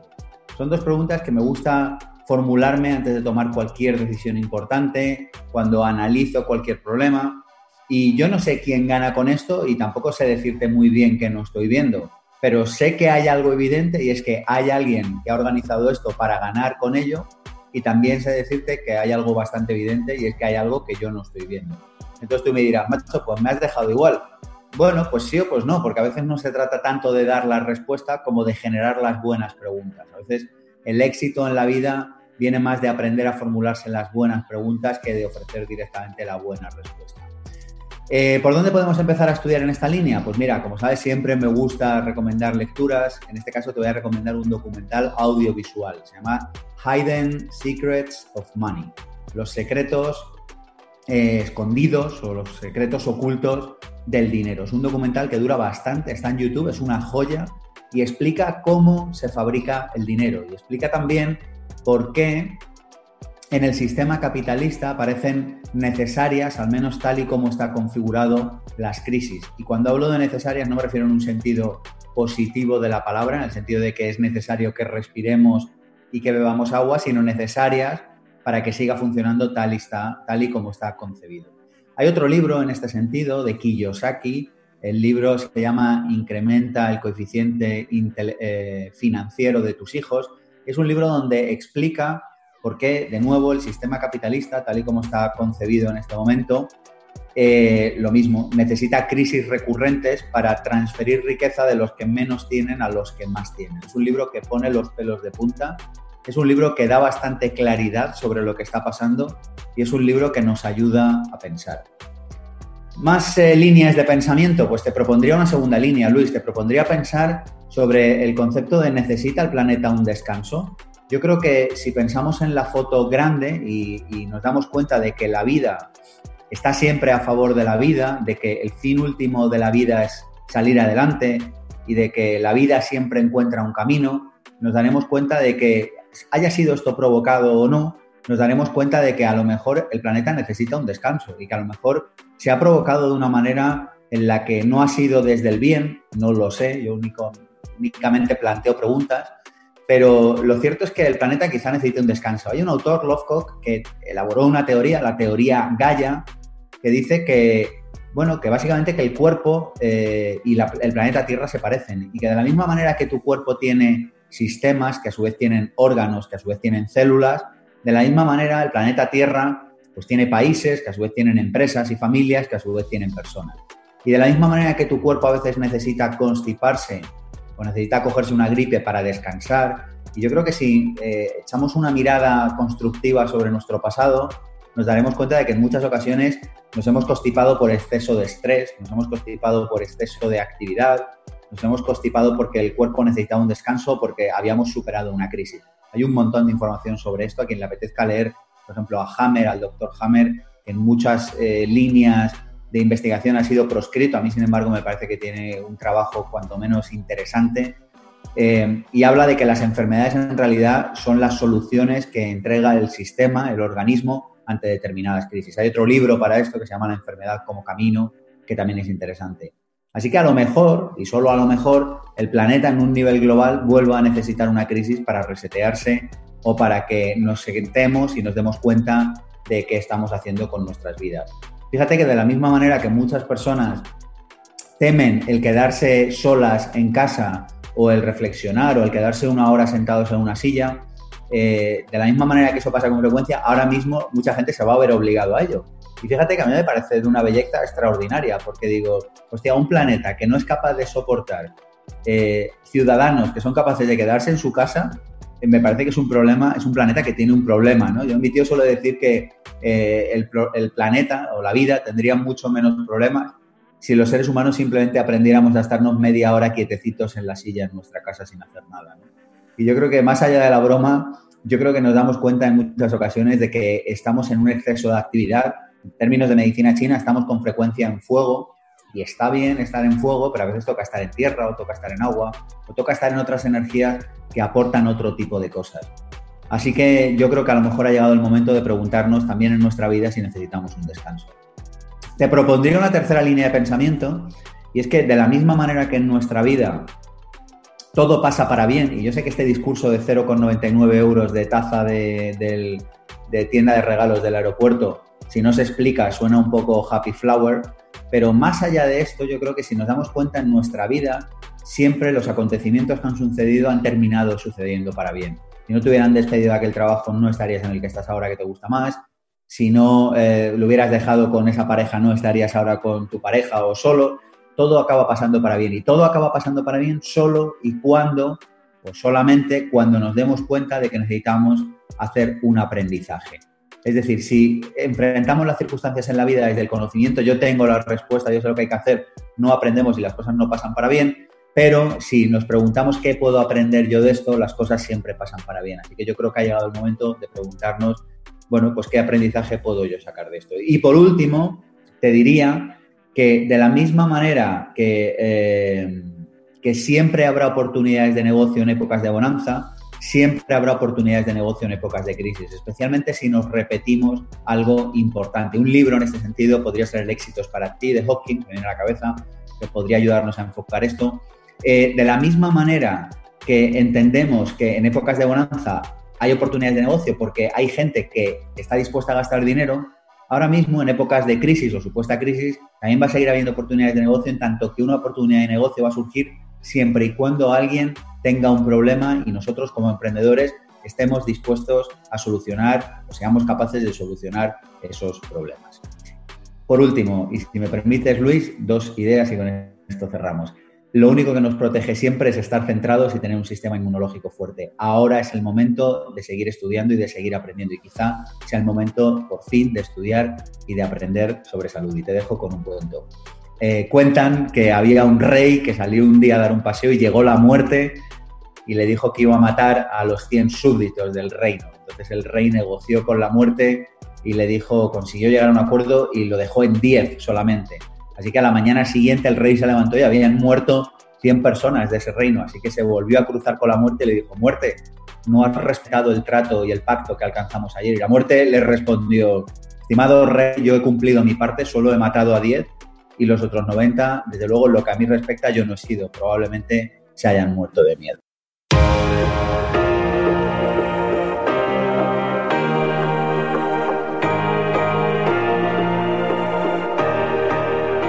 Y así llegamos al final de este programa especial Todos contra el coronavirus. Espero que te haya servido, espero que te haya ayudado, espero que te haya motivado. Como te decía, estoy harto, harto, es a nivel personal, pero estoy harto de escuchar ese tipo de noticias tan negativas. Y quería crear algo, un vehículo, una herramienta que te sirva para ver lo inevitable que es la situación actual, pero de una forma diferente, con una óptica más positivista, más constructiva, que puedas hacer cosas. Sabes que puedes hacer cosas, pero a veces lo sabemos y no lo hacemos, nos falta ese empujoncito. Espero que te hayamos podido motivar, que te hayamos podido dar ideas, que te hayamos hecho pensar y reflexionar y decir, ¿sabes qué? Sí voy a aprovechar este tiempo, voy a generar nuevos hábitos, voy a cuidarme, voy a estar más tiempo con los míos, voy a ponerme en contacto con aquella persona con la que hace tiempo que no, que no contacto, voy a estudiar, voy a aprender, voy a leer, voy a escribir, hay un montón de cosas que podemos hacer. Espero que el programa te haya servido para eso y más. Espero que te hayamos podido motivar y te quiero dar muchísimo las gracias por haber llegado hasta aquí, los que hayan llegado hasta aquí, evidentemente. Los que no, no lo van a saber nunca tampoco. Pero bueno, muchísimas gracias por haber llegado hasta aquí, por habernos acompañado. Es sin duda el episodio más largo de Mentor 360. Un episodio que también estamos emitiendo a la vez por libros para emprendedores. Por lo tanto, si estás en libros para emprendedores y escuchas esto, bueno, que sepas que hay un podcast que se llama Mentor 360 que también lo hacemos y lo hacemos de lunes a viernes, y en el que todos nosotros estamos, en, esta ocasión es uno por día, ¿no? Todos juntos. Pero hoy, como la ocasión era especial y queríamos juntarnos todos para enviar muchísima más energía en conjunto, espero que así la hayas recibido y tengas muchísimas más ganas, muchísima mejor actitud si es posible, para que así te enfrentes al coronavirus, lo venzas, sigas adelante y aproveches este tiempo y esta oportunidad para disfrutar más de la vida de los tuyos y para dedicarte, ahora sí en muchos casos al 100%, a tu crecimiento personal y profesional. Soy Luis Ramos. Esto es Mentor 360 y también Libros para Emprendedores. Muchísimas gracias por tu atención. Nos vemos muy pronto en el caso de Mentor 360, el próximo lunes, con un nuevo episodio. Y con Libros para Emprendedores, también el próximo lunes, un nuevo episodio. Muchísima fuerza, muchísima suerte, un abrazo grande, excelente fin de semana, buena vida. Nos vemos pronto.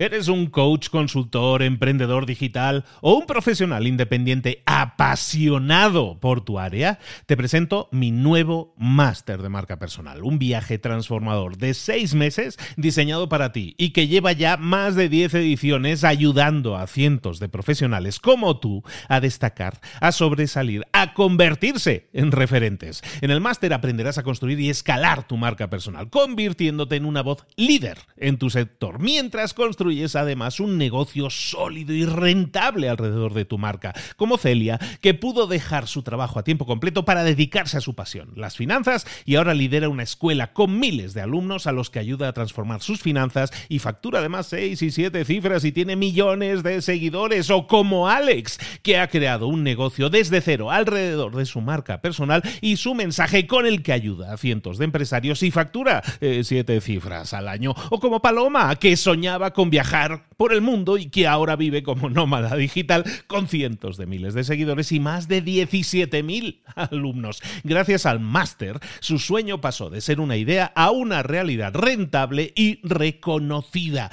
Este es el momento de que tú también dejes tu huella, de influir y de vivir por fin de tu pasión. Visita librosparaemprendedores.net barra marca y descubre muchas más historias de éxito de gente que confió en nuestro método. En junio comenzamos además la nueva generación y añadimos más novedades, más servicios y más soporte que nunca. Únete a la élite de profesionales que ya están cambiando sus vidas. ¿Estás listo? ¿Estás lista para desarrollar tu marca personal y ser nuestra próxima historia de éxito? Pues visita librosparaemprendedores.net barra marca y comencemos.